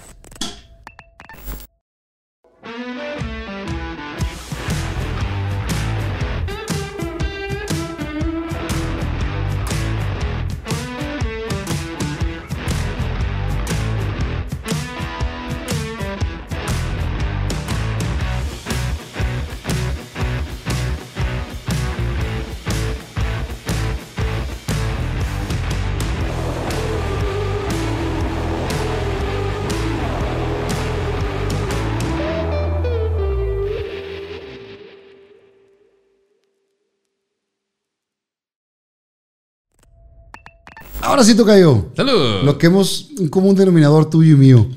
El común denominador. Somos parte del multiverso María Juliesco. ¿Viste la foto? No, viste no, no vi la foto. Ah, sí, de, Twitter. pusieron una foto. Que, estaba Luis Carlos, estaba yo y pusieron a Carlos Zúñiga. Y, y ponen, nada más falta Fer Núñez para poner todo el, multiverso. El multiverso, ¿eh? El multiverso María Juliesco estaría muy chido. ¿Cómo llegas al noticiero de María Julia? Fíjate que... Eh, de la licenciada María Julia, perdón. Exactamente. Fue una cosa también que, como el caso del telediario eh, de fin de semana, este, estando en telediario fin de semana, en una ocasión me llama, creo que fue el licenciado de, La Luz Lozano, y me dice, están haciendo casting eh, para el telediario de mediodía porque Rogelio Larcón, era quien estaba en ese entonces, va a salir para otros proyectos, ¿no? ¿No te gustaría hacer un casting? Igual que el... ¿Cuánto tiempo estuvo Rogelio? Ay, Rogelio no sé, ya tenía un ratito ahí, pero, pero no, no sé si dos, tres años tuvo Rogelio Larcón. Rogelio Larcón era el, conductor en ese momento. Y Rogelio, él iba a salir a otro proyecto y me, me hablaron para preguntarme si quería hacer casting, porque no era el único. O sea, había, había más opciones. Había más opciones. yo, otra vez dije, órale va. O sea, digo, no es algo que yo estuviera. Y ya le habías agarrado el saborcito a la noticia. Ya le había sacado el sabor a noticias, ¿no? Entonces voy, hago el casting. Eh, ya, ya conocí a, María Julia. Este, y me ve y me dice, bueno, pues aquí así son las cosas. Paz, paz, paz, paz. Vamos a hacer el casting. Y el, primer día que hacemos casting, lo primero que me dijo, no se me olvida, oiga, el potrillo, no sé qué dijo del potrillo porque el potrillo, pues es de Guadalajara, ¿verdad, compañero? Y yo, a la madre, no sé dónde es, güey. ¿Le puedo decir de dónde es Iron Maiden? Iron Maiden, sí. Le digo, mira, eh, Steve Harris le va este, al West Ham United. O sea, es más, digo, Jimmy Page es de Mr. Needle Sex, pero no sé de dónde es el potrillo. Y nada más me reí y le dije, si la riego, pues ni modo, es un casting. Y digo, sí, pues claro, licenciada, pues de la perla tapatía, claro. Y ya no sé qué dijo, hicimos el casting, este, y terminó en ese momento el casting. Y a la semana también me dicen, oye, pues quedaste seleccionado para estar con María Julia en Telediario de Mediodía. Y yo, ¿what? Eh, eh, la verdad, pues era una, una, oportunidad que no podía dejar pasar. Este, digo, si se te invita a una oportunidad así. Claro. Dices, pues claro, digo, aunque no es algo que, que yo tuviera como objetivo, yo tenía eh, pensado más hacer algo en radio, ¿no? Con el tema de, de, mis discos y del rock y todo. Pero dije, ¿por qué no? O sea, va, venga, nos, este, nos aventamos la responsabilidad. El casting afortunadamente salió bien y entré un día, este, se despidió Rogelio, entré yo y, este, y estuve ahí cuatro años de mi vida. Una cosa, ¿Cómo fue el primer día al aire? Fíjate que eh, nunca había estado en un noticiero así y nunca he vuelto a estar en un noticiero así. Un noticiero que se va produciendo sobre la marcha. Una, una de las grandes cualidades que tiene María Julia es que eh, tiene un olfato para la noticia y para darle un seguimiento y para ganchar al público muy especial. Y entonces va haciendo una producción al aire y ella va dirigiendo y llevando junto con, con, el equipo y es impresionante lo que hace porque los números lo dicen. Los números lo dicen y nadie ha podido jamás en todos estos años tumbar esos números. Porque eh, ese noticiero yo que venía del fin de semana y que me, había tocado cubrir otros espacios, otros turnos, nunca había visto un noticiero donde la conducción todo el tiempo, a ver, consígueme al director de no sé dónde y esto y lo otro, ahorita, ya, pum, vamos al aire, pum, regañaba. O sea, que alguien regañe al gobernador al aire y le diga lo que le dijo. Nada más María Julia. Nada más María Julia, ¿no? Entonces, eh, ahí aprendí muchísimo de eso. Eh, aprendí a trabajar número uno, con una disciplina increíble, el, saber qué responder. ¿Cómo traías el pelo? Era, ya lo traía súper corto. En ese entonces ya. Qué bueno. No, súper corto. De hecho, yo tengo un remolino aquí, entonces se me hacía así un. Como que. Un penacho. Así, un penacho. Este. Eh, y, y era un problema porque yo nunca traigo el cabello súper corto por lo mismo, que traigo ese remolino este, y se me hace acá el, copetazo por, por, acá. Y este, pero sí lo traía súper corto y siempre engelado y todo porque batallaba mucho con eso. Por eso siempre traía mucho gel porque este, traía ese problema. Pero nunca me había tocado estar en un noticiero que estuviera tan acelerado eh, con la producción al aire, todo en ese momento.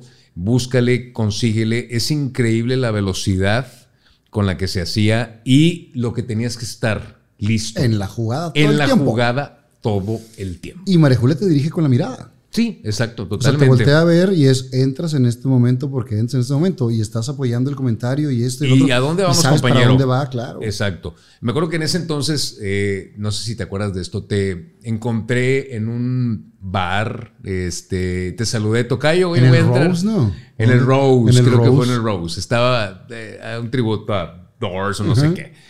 ¿Y qué van a tocar? Yo, oye, voy a entrar al telediario y me acuerdo que me dijiste. Te voy a, decir, el mejor consejo que te puedo dar. Sí, licenciado. me dijiste eso. Y yo, sí, licenciado. Sí, nada más di eso, Tocayo. No digas otra cosa. Para todo, di, sí, licenciado. Y lo mismo le dije el día que firmé en el acta, porque fui testigo en la boda de, María Julia. Lo mismo le dije a Daniel, a su marido, al ingeniero Daniel Peña. Le dije, si no quieres tener problemas, tú di, sí, licenciada. y ya. Y el tiempo ha dado la razón. El tiempo ha dado la razón. Sí, y este. Y la verdad fue una oportunidad grandísima. Yo en ese momento no sabía la magnitud, o no sabía a dónde me estaba metiendo. O sea, que voy, en que al momento de entrar a ese noticiero, de, eh, salí un lunes en el noticiero el fin de semana, pues salgo con mi familia, ¿no? Ya no estaba en el televideo el fin de semana y ahora sí tenía el fin de semana para salir. salgo el fin de semana y, le digo a mi mujer, ¿por qué todos me ven? o sea, no, no, no sabía o no entendía la magnitud. y el alcance. Tú creías que estabas muy fuerte el fin de semana. Nada que ver. Y te diste cuenta que acá es el doble o el triple o más. El quíntuple. O sea, no, no sé el, grado, pero me di cuenta que no estaba ni siquiera preparado para eso, ¿no? Entonces, ni preparado para... Eh, yo siempre hasta cierto punto soy una persona privada, mm, vaya, eh, discreta en la vida pública en el sentido de que voy a un lugar y trato de no llamar la atención y, trato de ir a lo que voy, si voy al cine me meto al cine y termino, me voy, o sea, y nunca me había tocado que tanta gente empezara a abordarte, ¿no? Y en ese entonces mis hijos estaban chicos y André principalmente en ese entonces era un huracán y haciendo despensa en el HIV, de repente hacía sus berrinches, así de que se, se revoloteaba en, la, en, la, en el piso y llegaba, llegaba la gente, ¿no? Y que usted se sabe con María Julia. Y el niño acá matándose, ¿no? Entonces fue una etapa muy, eh, de mucho aprendizaje, de mucho aprendizaje, fue maravillosa y fue algo que yo le debo muchísimo. Gracias a ese noticiero, eh, me di a conocer en muchos lugares. De, gracias a eso me dio un trampolín para ser el conductor del sorteo TEC ahorita. O sea, soy conductor de sorteo TEC, ya tengo más de 10 años como conductor de sorteo TEC. Y, que abarcaste un área que nunca habías estado, la conducción empresarial. Exacto. Eh, todos los que vas a entregas de reconocimientos de grandes empresas y todo esto fue por la imagen del noticiero con María Julia. Exacto. Esa imagen eh, ayudó muchísimo para, primero, demostrar que, qué es lo que podía hacer. Estoy muy orgulloso de, de lo que aporté en ese momento también, ¿no? Porque fue lo, lo que este, yo le eché muchas ganas, estuve ahí todo el tiempo. Me refiero a todo el tiempo, 25 de diciembre, primeros de enero, jueves y viernes santo. De esos cuatro años que estuve, siempre estuve en esas fechas ahí. Con hijos pequeños y todos, siempre estuve trabajando muy duro, con muchas ganas. No, no, no sí, No, no, no era un peso encima. No, no, no, al contrario, era un gusto ir ahí. Siempre fue un gusto. Y eso hizo que Cemex, Ternium, este, Don Colchón, Prodynamics, muchas marcas se me voltearan a ver, ¿no? Y que son las marcas con las que 10 años después sigo trabajando. Y me encanta porque son marcas que han confiado en, mi persona y que ahí estoy. Entonces, ese noticiero me dio ese trampolín para poder hacer esos eventos empresariales como maestro de ceremonias. ¿Por qué termina ese ciclo? Ese ciclo terminó justo, eh, como te comenté, esta puerta se abrió de, una manera, de una opción que nunca pensé que se abriera. Yo tenía un objetivo radial, que era la dirección de Classic 106.9, que es algo que, siempre quise ser director de la estación. Entonces, en ese entonces empezó a, surgir la oportunidad de ser el director de la, de la emisora. Se me da la dirección. Y una emisora de radio está al aire 24 horas. Te requiere todo el tiempo todo el tiempo estoy viendo mensajes. Ahorita ya con las redes sociales y el WhatsApp, toda la facilidad, pues obviamente es muy fácil. Pero antes a lo mejor no todo mundo tenía el WhatsApp y era, tenías que recibir llamadas. En ese momento estaba otra red, no me acuerdo. Y el noticiero te requería 100% al aire. Tenías que estar a las 10 en una junta, terminaba a las 10 y media, cuarto para las 11 y a las 12 ya empezaba el noticiero, ¿no? Entonces, al darte una dirección de radio, era evidente que no podías estar en las dos cosas al mismo tiempo. Con alguna ibas a quedar mal. Exacto, y es normal, ¿no? Y es normal. Y yo cumplí un ciclo, o sea, yo ya llevaba cuatro años en el noticiero, fui muy feliz esos cuatro años, estoy súper agradecido y estoy muy orgulloso de lo, que, de lo que hice ahí. La verdad creo que fue una cosa muy padre. Pero el noticiero estaba progresando continuamente a un formato que es el formato que conocemos hoy en día. ¿Cuál es ese formato? Es un formato que ha convertido al noticiero en algo único en la República Mexicana. En su, no hay otro, algo igual. Sí. Este, y, y necesitaban un conductor que hiciera eso. Esa parte. Esa parte. Yo no era ese conductor. Te voy a decir por qué. Regalábamos boletos para mm, los tucanes de Tijuana. Ponían el tucanazo de fondo. Entonces María se ponía a bailar con el tucanazo. Yo vi un video en YouTube de eso. Entonces, y me dice, baile compañero. Y yo, así. No, no se me da ese tipo. La parte del show. La parte del show no se me da. En ese sentido no se me da. ¿Se lo dijiste a, tu esposa desde el principio? No bailo. Y, y, igual eh, eh, María Julia, que, que la adoro, sabía que no me gustaba, ¿no? Entonces, nunca me viste bailar en un noticiero. O sea, nunca iba a estar así con el tucanazo, ¿no? Bailando. Nada más porque, número uno, no tengo ni la gracia para hacerlo y no es mi tipo de conducción. No, no, no, es lo que te gusta. No es lo que me gusta. Y no tengo nada en contra si alguien hay. Pero se necesitaba a un conductor que sí lo pudiera hacer, ¿no? Entonces, mi papel no era ese, simple y sencillamente. Mi papel era, eh, mi papel era buscar eh, y presentar discos, eh, hablar de rock. Y esa es tu pasión. Esa es mi pasión.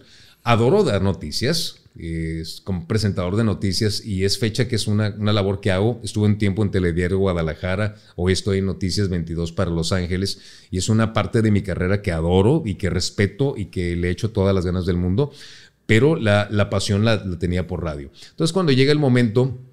Pasan esos cuatro años, se me da la dirección de Classic. Se, se empezaron a cumplir todas las, las metas que tenía trazadas. Era normal que tenía que haber un cambio. Y era, y era necesario que sea un cambio para todos. Entonces, este, y creo que Luis era la persona más idónea para hacerlo, definitivamente. Él sí tenía, o sea, si le ponían canciones. Claro, si venía a bailar, venía a imitar a Luis venía Miguel. Venía a a Luis Miguel, claro, o sea, muy bueno. Exacto, a eso voy. Y, y, yo venía de la escuela de Iron Maiden, o sea, nada que ver. O sea, entonces, el noticiero para evolucionar y para progresar o sea, si ves el Telediario Mediodía de hace 10 años, el de ahorita, son dos noticieros distintos. El común denominador, obviamente, es María Julia, pero el noticiero de hace 10 años, el de ahorita, ahorita se ha convertido en un fenómeno. Antes también lo fue, pero el de ahora es un fenómeno de que, ya, sabes, perdió Rayados, perdió Tigres y va a haber desmadre. El lunes lo vas a ver. Y yo no era. Y la gente lo espera. Y la gente lo espera. Yo no, yo no era el conductor indicado para, para ello. Esa parte. Entonces digo yo, encantadísimo de la vida, ahí va, brother, o sea, it's all yours, o sea, no, yo no puedo hacer eso. Y, en ese momento eh, entra Luis, yo me voy al telediario fin de semana con la Lina Vargas, y, este, y la empresa me respaldó mucho, porque en ese momento, a pesar de que estaba dos días en lugar de cinco, me seguían pagando cinco días por estar dos. Entonces dije, bueno, le va. ¿Cómo no? ¿Cómo no? Le entro, sin problema. Y este, fue una transición, sin duda, eh, en su momento dije, ay, chinelas, pues bueno, esta era una, una plataforma muy buena, pero es una plataforma que, como te comento, sentía y siento que soy, siempre voy a ser parte de ella de una manera eh, Totalmente. implícita. Güey, si yo tengo 20 años que no estoy ahí y me siguen diciendo de María Julia. Es, es, es el caso del multiverso, de, el multiverso de Telediario Mediodía. Carlos Zúñiga, tú, de, Luis Carlos, tu servidor, todos, todos, somos parte del multiverso. Entonces yo aporté mi, mi granito de arena a ese multiverso, fui muy feliz en ese momento y estoy muy agradecido de lo que fue y ya, y qué padre, o sea, y, seguimos como siempre. Y, Después de eso te vas al fin de semana. Fue al fin de semana. ¿Cuánto tiempo? Tres años. Okay. Estuve tres años, pero aquí pasó una situación muy complicada.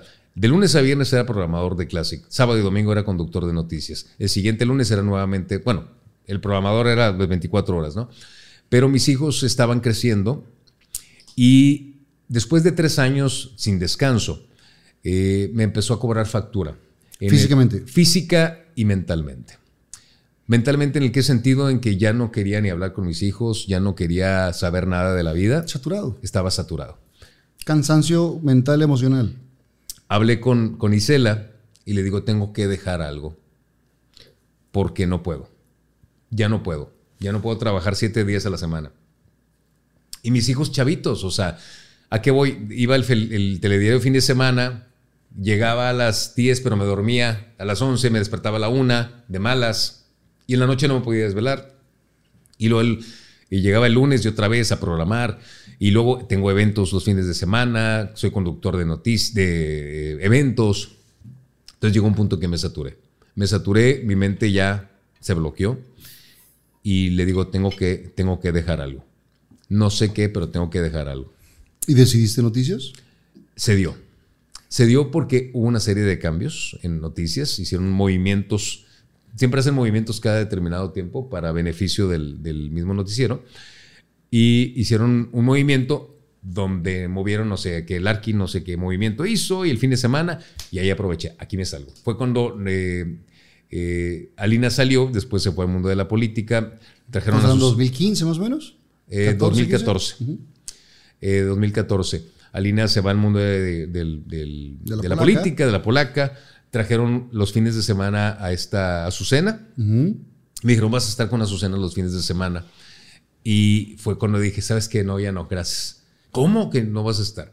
De hecho, platiqué con la güera, ahora Azucena, y fui a hablar con ella y la güera, no es nada contigo, yo ya no puedo ya necesito un, una, un descanso de todo esto porque y le expliqué la situación, entendió perfectamente y salí de noticias. Salí de noticias de 2014 hasta 2018. De 2014 a 2018 estuve abocado en radio 100%. ¿Qué es lo tuyo? ¿Qué es lo mío? Lo, adoro, ¿no? Y, y, este, y me encanta. Y en 2018 se abre Telediario Guadalajara. Abrieron el canal para Guadalajara y originalmente el, piloto, el proyecto empieza desde, Monterrey y me integro y ahí empecé y ahí estuve un tiempo y muy feliz otra vez de regresar a Noticias y ahí sigo todavía. Digo, ya no estoy en Telediario Guadalajara o estoy en Noticias 22 de Los Ángeles, pero es una parte de mí que no puedo dejar. O sea, la noticia no, no la puedo dejar. O sea, me encanta, claro, pero el... el tu base. Mi base es, es, radio. Radio. Totalmente. Totalmente. Eh, y ahí es donde para Guadalajara, llega Maru aquí a Monterrey. Claro. Que vivía en Guadalajara y se vino para acá para transmitir para Guadalajara. Exacto. ¿Cómo es transmitir para un lugar donde no estás físicamente? Fíjate que lo más e, e, es un aprendizaje muy constante porque todos, o sea, a pesar de que tú físicamente estás aquí, los reporteros están allá, los editores están allá. Y tienes que hablar de allá de las calles, de todo, como si estuvieras ahí. Exacto. Entonces, íbamos a notas y pasó algo en Villa Fontana Aqua. Todo pasaba en Villa Fontana Aqua. Todo sucedía ahí, o sea, todo mundo le pasaba algo ahí. Y siempre hablábamos de ese lugar. Este, y aprendes a vivir con ellos. De hecho, bueno, yo era un conductor de Monterrey, eh, nacido aquí, pero mis compañeras sí eran de Guadalajara. ¿Estaba quién? Estaba, eh, estuvo ¿Vero? Vero, que, adoro muchísimo, mi sista, le mando un abrazo, que ahorita está... ¿A dónde se fue? A México. ¿Pero a qué parte? Está en Milenio. ¿En Milenio? Está en Milenio, exactamente, está en Milenio, está, está Vero. Estuvo Ariana Benavides, que ahora está, está en Guadalajara, ya físicamente en Guadalajara. Porque ya regresó a Guadalajara, Guadalajara. Ya Guadalajara, Guadalajara, donde debe estar. Este, Vicky Torres, que Vicky Torres fue ahora a, está México. Con, Mauricio, ¿no? Ahora está estuvo con Mauricio, no sé ahorita si sigue por ahí. Marilu Tobar también otra conductora de... Y todas eran de Guadalajara o vivieron en Guadalajara, entonces... Estaban empapadas. Estaban súper empapadas. Yo a veces hablaba de una colonia de que, ¿dónde está eso? Villa Fontana, aquí. Ah, ok. Entonces me respaldaba mucho con ellas y eso me ayudó muchísimo.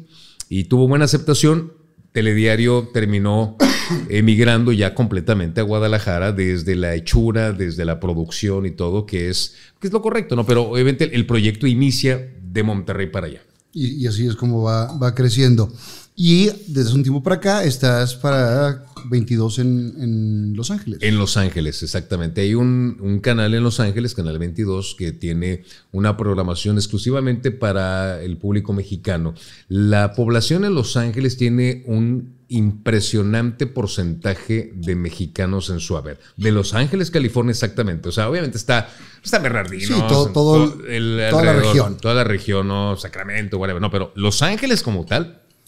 Sí, tiene un estado. Tiene, o sea, hay más mexicanos que muchos lugares de aquí en la República, ¿no?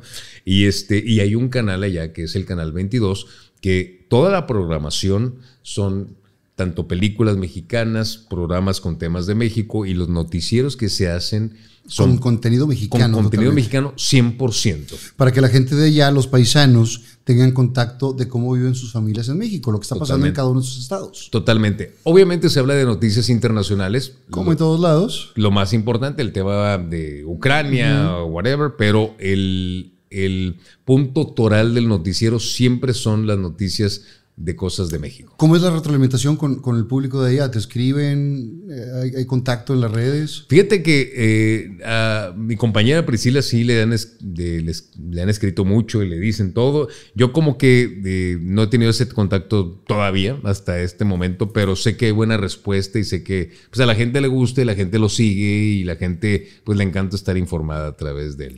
En todo ese tiempo que has estado en noticias, desde el fin de semana con Tania, después con la licenciada María Julia, después en Guadalajara, ahora en Los Ángeles, ¿cuál ha sido la noticia que más te ha impactado? Ay, caray. La de el incendio de la guardería ABC. Nunca me había tocado una noticia que no pudiera dar. Dar. Se me, se me.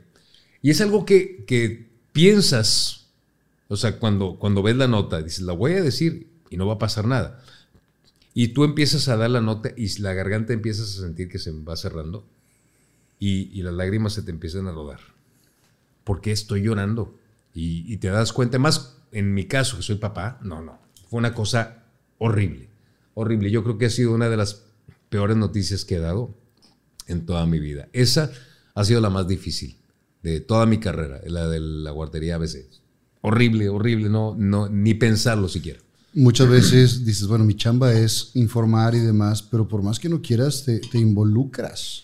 Y, Así es. Y, llegas a sentir, por ejemplo, en tu caso, pues dices, tengo hijos, hubieran podido ser mis hijos. Exacto. Eh, creas esa empatía y también te das cuenta muchas veces que estás al aire y el mundo cambia en ese momento. Te cambian la, la jugada de tener un noticiero ya hecho, pasa algo que te cambia el momento y tienes que adaptarte a lo que suceda. Exacto. Y, y es bien complicado porque obviamente hay, eh, el mundo está lleno de noticias que no nos gustaría escuchar. Eh, nuestro país está en una situación muy difícil de temas de seguridad, de salud, de economía, principalmente de seguridad. Es estamos en una cosa horrible. Y decir, caramba, es un cliché, pero ¿qué le voy a dejar a mis hijos? O sea... Sí, está muy cañón. Eh, desde tu punto de vista, que, has estado involucrado en la parte de noticias, donde informas todo esto, ¿es una bronca eh, estatal, es una bronca federal, es una bronca de nosotros como ciudadanos los que estamos creando? ¿Cuál es la, bronca y cómo crees que se pudiera solucionar? Viene, de años, Tocayo. Eh, esto creo yo que no se soluciona con un gobernante o este, cambiando de partido. cambiando de partidos. Ya es eh, los años, eh, la corrupción que se ha visto durante muchos años, que ha visto todos los colores, eh, ha desembocado en lo que tenemos ahora. En tener varios estados, como el caso ahorita, ahorita de Zacatecas, por ejemplo, ¿no? O sea, es increíble el grado de violencia, el grado de a dónde han llegado las cosas. son muchas situaciones que estuvieron mal desde hace muchísimos años. Y esto ha desembocado en toda esta corrupción. Y porque hay corrupción en todos lados, desde el moche que se le da a un agente de tránsito hasta... Que mucho tenemos que ver nosotros como sociedad. Todos, absolutamente. Desde meterte en la fila, caramba, a cuando vas a dar vuelta en una avenida. Desde ahí empieza. O sea, estamos, estamos, la verdad, en una situación muy complicada. El país ha tenido muchos años que ha complicado la situación y creo yo que es un conjunto. No es culpa solo de un gobierno eh, o de un partido. estamos todos involucrados en esto. Está muy cañón. Está muy cañón. Y darnos cuenta es lo más difícil. ¿eh? Sí. Y aceptarlo. Sí, pero tenemos que empezar con pequeños cambios personales. O sea, no podemos exigir si nosotros somos los primeros que andamos en la fila, o los que no queremos pagar impuestos, o los que hacemos un soborno. Exacto. Porque en vez de que te lleven el carro porque hiciste una infracción, tratas de arreglarte. Exacto. Para evitar las broncas, ¿no? Entonces, creo que todos tenemos un, granito de arena en esto que, que sucede pero también creo que nosotros podemos generar pequeños cambios. Sí, sin duda alguna, podemos generar pequeños cambios y eso haría la gran diferencia. Ahorita, lamentablemente, ya hay muchos eh, vicios y muchos temas de corrupción en, eh, ahora sí que en todos los niveles, eso lo, ha hecho más complicado. Y también hay que aceptar que hay muy buenas personas dentro de todas las, las eh, dependencias y demás, que hay buena persona que quiere trabajar por el país. No lo dudo, no, sin duda. Siempre las hay. Siempre las hay. Eso, eso no me cabe duda. Y siempre Porque por eso sigue funcionando cierta parte. Siempre hay un pequeño ángel ahí que trata de hacer bien las cosas dentro de todo. Este, digo, no todo es negativo, entonces, pues sí, ojalá hubiera más de ellos. Ahorita, eh, del 1 al 10, ¿cuál es tu nivel de felicidad? Hmm. Ay, caray. Pues yo creo que ya, yo casi llego al 10. Yo soy muy feliz. ¿Sabes por qué? Este, hago lo que me gusta me encanta mi trabajo, soy muy feliz con, con mis hijos, soy muy feliz con mi mamá, mi mamá que está con salud. ¿Cada cuándo la ves? Eh, cada vez que puedo, este, cada vez que puedo. Mamá la veo a lo mejor una vez a la semana, una vez cada dos semanas, sabes, por temas de trabajo. La voy a proponerme verla más seguido, pero la adoro, mamá, no tienes idea. Es mi adoración total. Me deshago cuando la veo, eh, o sea, la adoro con toda mi alma. Mis hijos igual a ver a mi mujer que, que hemos pasado tantas cosas y que ella estuvo conmigo en todo. Las buenas, las malas. Las buenas, las malas y las peores, en toda. Y nunca me hizo o me dejó, nunca fue de que, no, hombre, güey, o sea, no la armas, no, siempre estuvo ahí ¿Qué necesitas? ¿Qué te falta? Eh, en días que llegó, ¿sabes qué? Es que hoy me fue de la fregada en el trabajo por esto, esto y esto. Y ella, ella defiende mucho a su familia. Ella es una guerrera que le debo mucho, si no es que todo lo que, lo que he hecho hasta ahora, porque no lo hubiera podido hacer sin ella.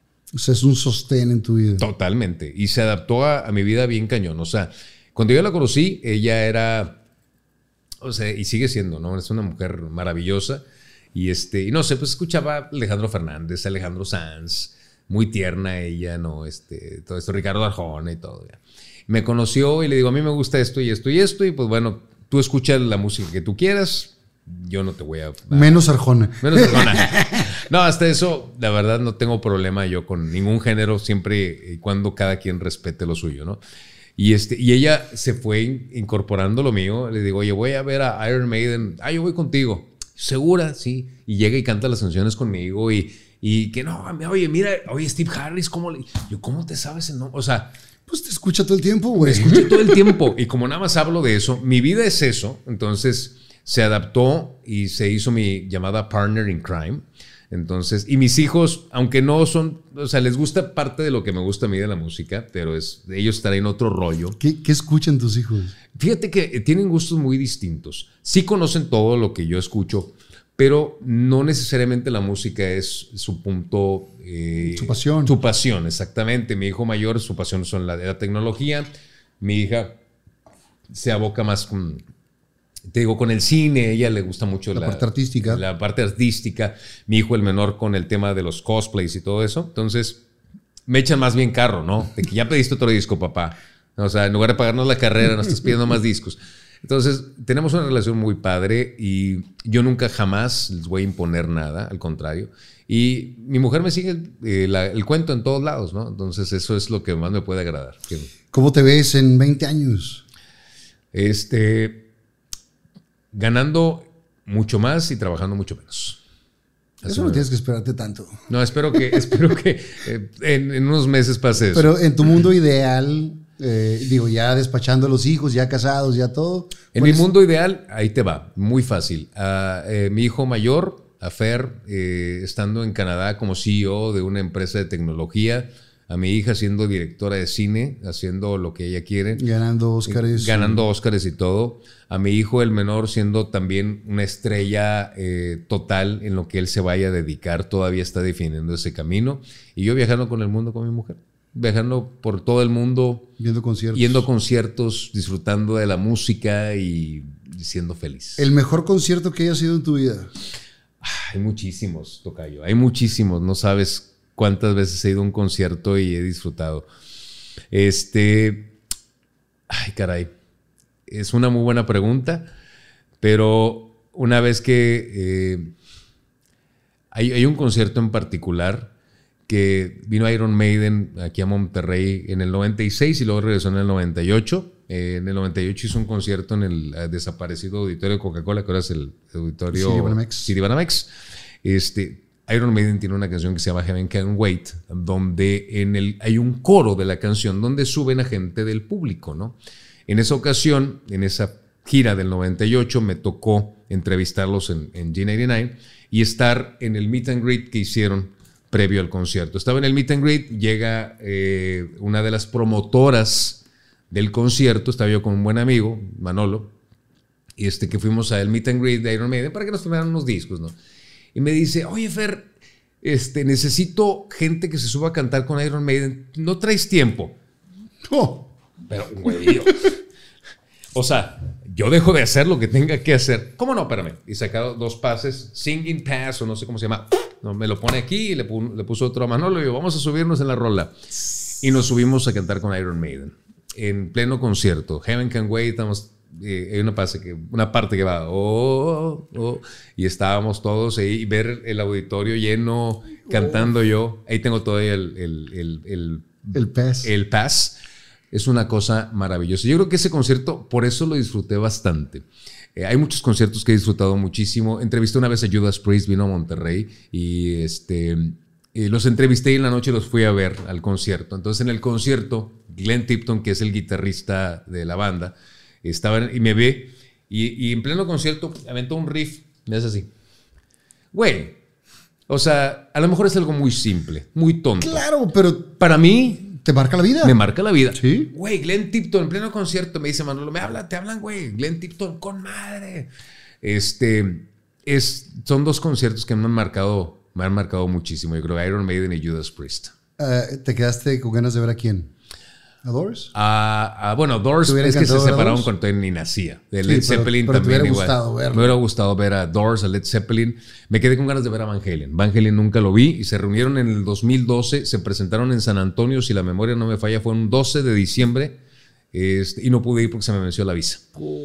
Es, me dio un chorro de coraje. Este, me quedé con ganas de ver a Van Halen a Jimmy Page y Robert Plant, que son el guitarrista y el vocalista de Led Zeppelin en el 95 en la Ciudad de México. Tenía exámenes en la facultad, no pude ir este, y me arrepiento todos los días de mi vida de no haber ido. ¿Y cuál es, el, cuál es la siguiente meta? A ver a quién. La siguiente, muy buena pregunta. Eh, voy a... Este, ¿Ya compraste tu boleto para BTS? Ya, ya lo tengo. Ya lo tengo, por supuesto. Ya, ya tengo mi primera fila para ver a BTS. Con Meet and Greet y Con Meet and Greet y todo, y toda la colección. De, este, mi siguiente meta, ya tengo mi boleto para ir al, crucero de Kiss, el Kiss Cruise. Hace un par de años fui al Kiss Cruise con, con mi esposa, nunca había ido uno y fue la mejor experiencia del mundo. Este es el último Kiss Cruise con la banda, porque el grupo toca en, en el crucero. Este, y ya tenemos nuestro boleto, entonces ya, ya estamos listos. Qué nada. De octubre. Tocayo, digo, le puedo seguir mucho tiempo, pero alguien tiene que dormir en algún momento. wow, no sé llevamos tanto tiempo ya. Hay una sección que tengo aquí que están las preguntas ya hechas, diferente tipo de preguntas, y, y aquí sí, pues, la que salga, ¿verdad? Claro. Y aquí no hay manera de ni de truquear, ni de llevar, ni nada por el estilo. Entonces vamos a ver qué sale. Una para ti, una para mí, una para los dos. Ajá. Y que sea lo que Dios quiera. Lo que Dios quiera. Pártela, por favor. Con todo gusto. Y hay jokers también. Ajá. Si me sale un joker aquí a mí, te puedo preguntar lo que tú quieras. O sea, lo que yo quiera. Ajá. Si te sale aquí, lo que tú quieras me preguntas a mí. Va, órale. Y aquí en medio, para los dos. Sin bronca. ¿Cómo, quién, quién agarra carta primero? Ahí te va. Una para ti, una para mí, una para los dos. Órale, va. Dice, ¿qué opinas de la iglesia como institución? Oh. se enoja el padrecito, el padre Juanjo se va a enojar. Eh, creo que como todas las instituciones está tocada por el hombre y cuando está tocada por el hombre, lo que mencionabas ahorita, puede haber corrupción. Esa es, la, bronca que, tengo. Esta es la mía. ¿Te consideras una persona egocéntrica y por qué? Eh, de repente, pero eh, la verdad, no, no, no me considero egocéntrico. ¿En alguna parte de tu carrera se te subió así de que soy don pistolas? Eh, tal vez algún punto, pero ¿sabes qué? E, esto es tan efímero, tan. Eso es salir en la tele. Pero explícaselo a la gente que se le sube, güey. Exacto. No, o sea, ¿a qué voy? Es un trabajo. O sea, eh, mi ego más inseguro que cualquier otro trabajo. Es el trabajo más inseguro que hay. Este, un día estás y el día siguiente te dan las gracias y, adiós y te olvida. O la gente, el público te olvida si no dejas algo. Entonces, no, no, la verdad, no me considero egocéntrico. Sí llegué y yo creo que sí tengo un poco de ego, sin duda alguna, por el tema musical.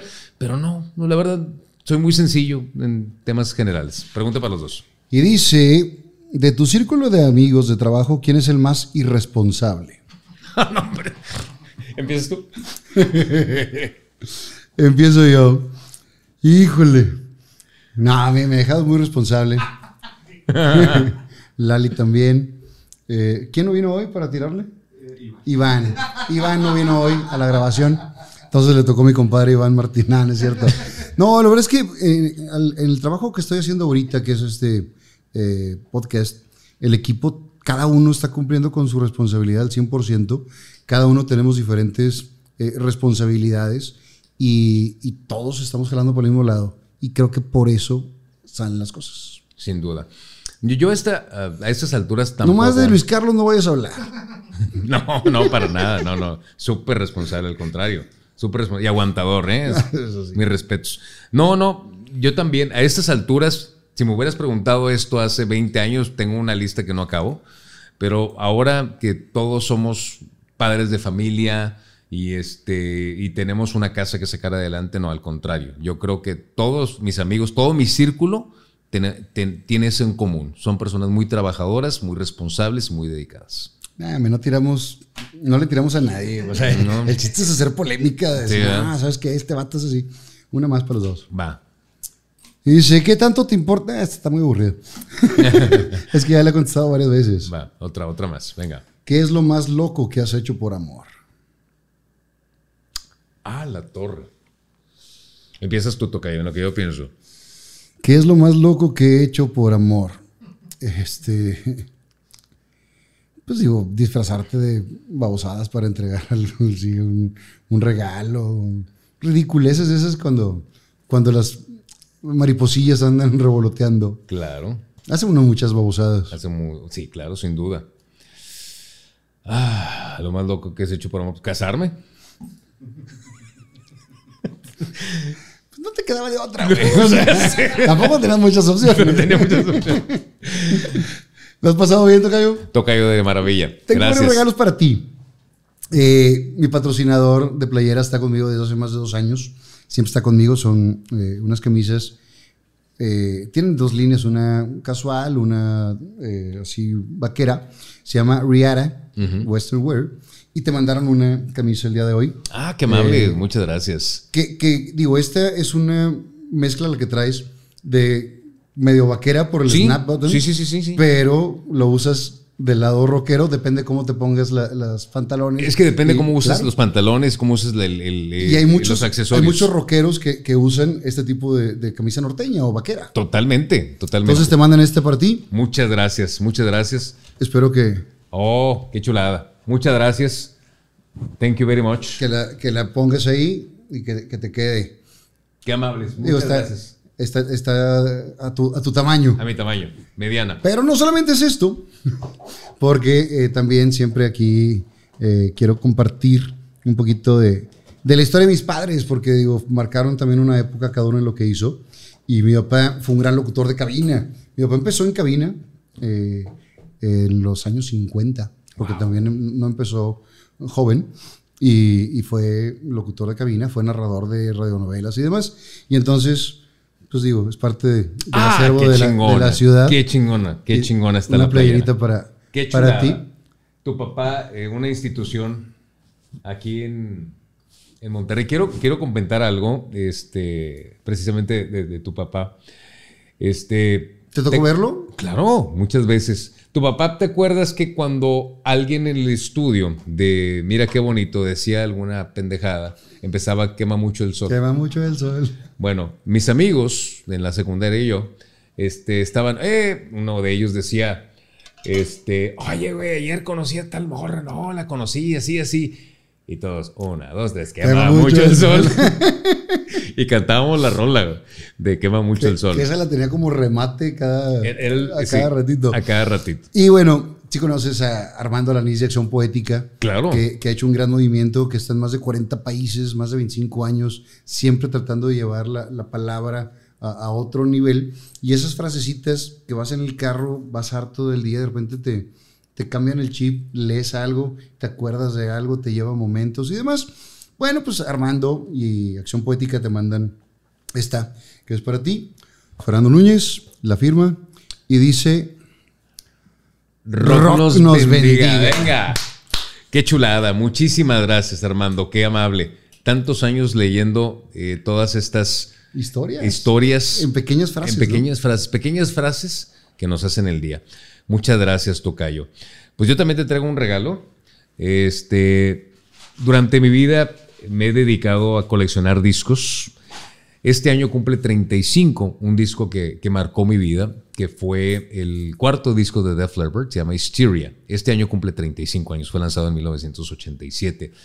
Y, cuando salió la primera edición, eh, tenía un buen amigo en la familia que vivía en Carolina del Norte, eh, le decíamos Juno, que Juno solía eh, traer su camper y instalarse en la colonia Primavera, en la esquina de pie de la cuesta y Playa o las Altas con su camper, donde todos los chavitos íbamos ahí a jugar videojuegos y no sé cuánta cosa. Y una vez le escribí una carta. Le dije, Juno, con el 87, Precisamente, el disco salió en agosto del 87. La carta se la escribí en septiembre y yo no venía en diciembre. Le digo, acaba de salir un disco nuevo de Def Leppard, se llama Hysteria, me lo puedes comprar y aquí te lo pago. Juno recibió la carta allá en Carolina del Norte, en Liberty. Fíjate, tenía un parque en Liberty, en Carolina del Norte. Llega el 3 de diciembre, 4 de diciembre, llegaba unos días antes de Navidad. Me dice, Fernando, mucho gusto, Fernando, te traje tu disco y ahora ese disco va a ser tuyo. Oh, qué chulada, Edición de 1987, Mercury Records, que trae todavía su funda interior, tal cual como fue lanzado. Y aquí está el disco de vinilo de Mercury, Bojon Rifola, 33 revoluciones por minuto, porque siento que eh, va a quedar muy bien aquí. Este es una, un artículo que tengo en mi colección durante 35 años y ahora Tocayo es tuyo. Tocayo, muchas gracias porque sé, lo importante que es para ti y, ahora lo será para mí y, compartirlo aquí con todos porque se queda un pedacito de cada uno de los invitados. Trato de, de tenerlo aquí para recordar sus historias, sus vivencias, lo que nos enseñan eh, con las palabras y lo que nos enseñan con sus actos de todo el tiempo de trabajo, porque nada en esta vida se lo regalan, aunque mucha gente dice, sí, pues es que está en la tele, es que sí, porque esto. Y todos tienen una historia de lucha, de friega, de constancia, de profesionalismo, de tenacidad, porque si no, no llegarías a donde estás. Y la verdad que se te quiere mucho. Gracias, no igualmente. Hemos tenido la oportunidad en nuestras vidas de convivir tanto, pero siempre que, que nos vemos con mucho afecto y con mucho respeto eh, hemos eh, compartido y esta plática la neta me encantó. A mí también, Tocayo. Te agradezco mucho la invitación y creo yo que este, fue algo muy padre, mucho aprendizaje para mí también. Muchas gracias. Gracias, mi querido Tocayo. Gracias, Tocayo. Fernando Lozano presentó a mi Tocayo, Fernando Fernúñez. Viva Aerobús. Pest Busters. Mariachelas, Restaurant Botanero Bar. Arella Viviendas. Chocolate Muebles. Las Malvinas. Gasolín. Presentó.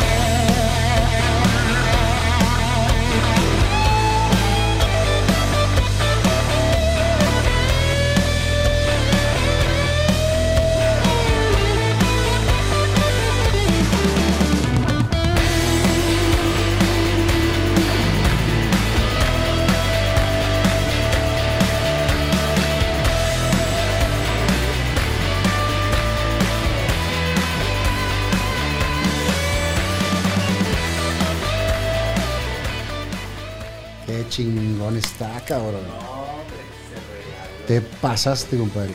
Compadre, es un gusto, es un gusto. Te pasaste, aquí lo tendré. Nada más nos damos una foto. Sí, compadre, claro que sí. Aquí, aquí sentados para, para la portada.